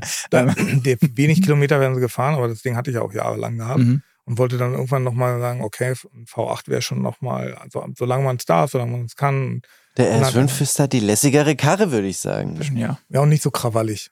Ja, stimmt. ja. Datenschutz und AGBs. Bist du der Typ äh, Aluhut oder Accept All? Except all. Okay, das hätte ich, das, das, das macht mich jetzt gerade, das irritiert mich. Ähm, egal. Äh, Na, ganz einfach, der, ähm, der Aufwand, also ich weiß, dass AGBs, die geschrieben werden, ich möchte, ich möchte das erläutern, weil du, weil du so ein bisschen so in den Schockmod fällst. Ähm, ja, du bist, du eine bist AGB Cyber Security ich Mensch weiß- und dann sagst du, ja, ich klick's halt weg. also, es kommt immer drauf an, mit wem ich mich auseinandersetze, aber bei 99,8 Prozent würde ich sagen, ich klick's weg. Mhm. ähm, weil das vertraute Sourcen sind und ich weiß, wie viel Aufwand die Rechtsanwälte und die Leute dahinter stellen, dass sie nicht verklagt werden, weil es gibt Leute, die nichts anderes machen, als AGBs durchzulesen und ähm, Benutzer-Agreements einzuholen, die Fehler vorweisen, mit dem ich dann quasi eine Klage einreichen kann oder eine Unterlassungserklärung und und und. Deswegen weiß ich, was für ein Aufwand dahinter steckt. Deswegen sind die auch unendlich lang und deswegen nerven die mich ohne Ende. Wo ich es gerne gelesen hätte, wo ich es aber nicht konnte, war, als ich jetzt in China war und da braucht man ja ein paar Apps, um überhaupt überleben zu können. Und einer davon ist ja Alipay und Alipay ist mehr chinesisch als Englisch. Ansonsten kann man ja nicht mehr bezahlen. Die haben ja einfach das System Bezahlung komplett auf Alipay ausgerichtet. Hast du kein Alipay oder kein Cash und Cash weißt du nicht, wo du es herkriegst, kannst du da nichts machen. Du kannst nicht ins Restaurant gehen, du kannst nichts, also Kreditkarten werden nicht akzeptiert, außer im Hotel. Und Mhm. da will man nicht mal. Und da hätte ich ganz gerne mal die AGBs richtig durchgelesen und verstanden. Ähm, aber der Aufwand gegenüber dem Risiko, mit wem ich mich da bewege, ist mir nachher die Zeit nicht wertvoll genug. Deswegen. Bist du in der Adrenalinfrage eher der Typ Motorradfahrer oder würdest du lieber entspannt fliegen, fischen gehen? Schnell, ne? Schnell, okay. Ja, eher schnell. Star Wars oder Star Trek? Star Wars. Was? als, als, also, da hätte ich hätte jetzt gewettet auf einen Trekkie. Ich gucke mir beide Sendungen extrem cool an, aber ich finde, ähm, ich liebe ja auch die Form, wie, wie, wie Figuren in Filmen dargestellt werden. Und da mag ich natürlich die Animationen von, von Lukas wesentlich mehr als die alten Serien bei Okay. Dings. Also, ja, okay. aber grundsätzlich ist Raumschiff Enterprise natürlich mega. Also, so aus so einer Tech-Sicht. ja, ja, das ist, dann- das ist dann Hier, eher so Tablets. genau. Leute. User Experience. Ja, genau. Ja. Kaffee oder Tee? Kaffee, Steak oder Falafel? Steak, Und eher Nachteule oder eher Lerche? Nachteule. Alles klar. Markus, vielen, vielen, vielen Dank für äh, die ganze Zeit, die wir jetzt bekommen haben von dir ähm, und all die Infos, Einblicke und äh, Geschichten mit sehr vielen schönen, spannenden Anekdoten, wie ich finde, an euch da draußen. Vielen Dank fürs Zuhören, Zuschauen. Wir hören uns wieder in zwei Wochen am Freitag und bis dahin schreibt uns gerne Mail an podcast.move-magazin.de. Hinterlasst Kommentare, äh, Sternchen und alles, was man sonst noch tun kann. Und erzählt natürlich euren Freunden von dem Podcast, wenn denen es auch gefallen würde. Wenn ihr noch eine Frage an Markus habt, äh, schreibt ihr uns natürlich auch gern. Wir werden es weiterleiten und ich bin mir sicher, wir können auch dir abnötigen, uns das zu beantworten und wir reichen es dann weiter. Alles klar. Gut, Super. dann vielen lieben Dank. Dankeschön. Vielen Dank, dass ich hier sein durfte. Dann bis zum nächsten Mal. Ciao. Ciao.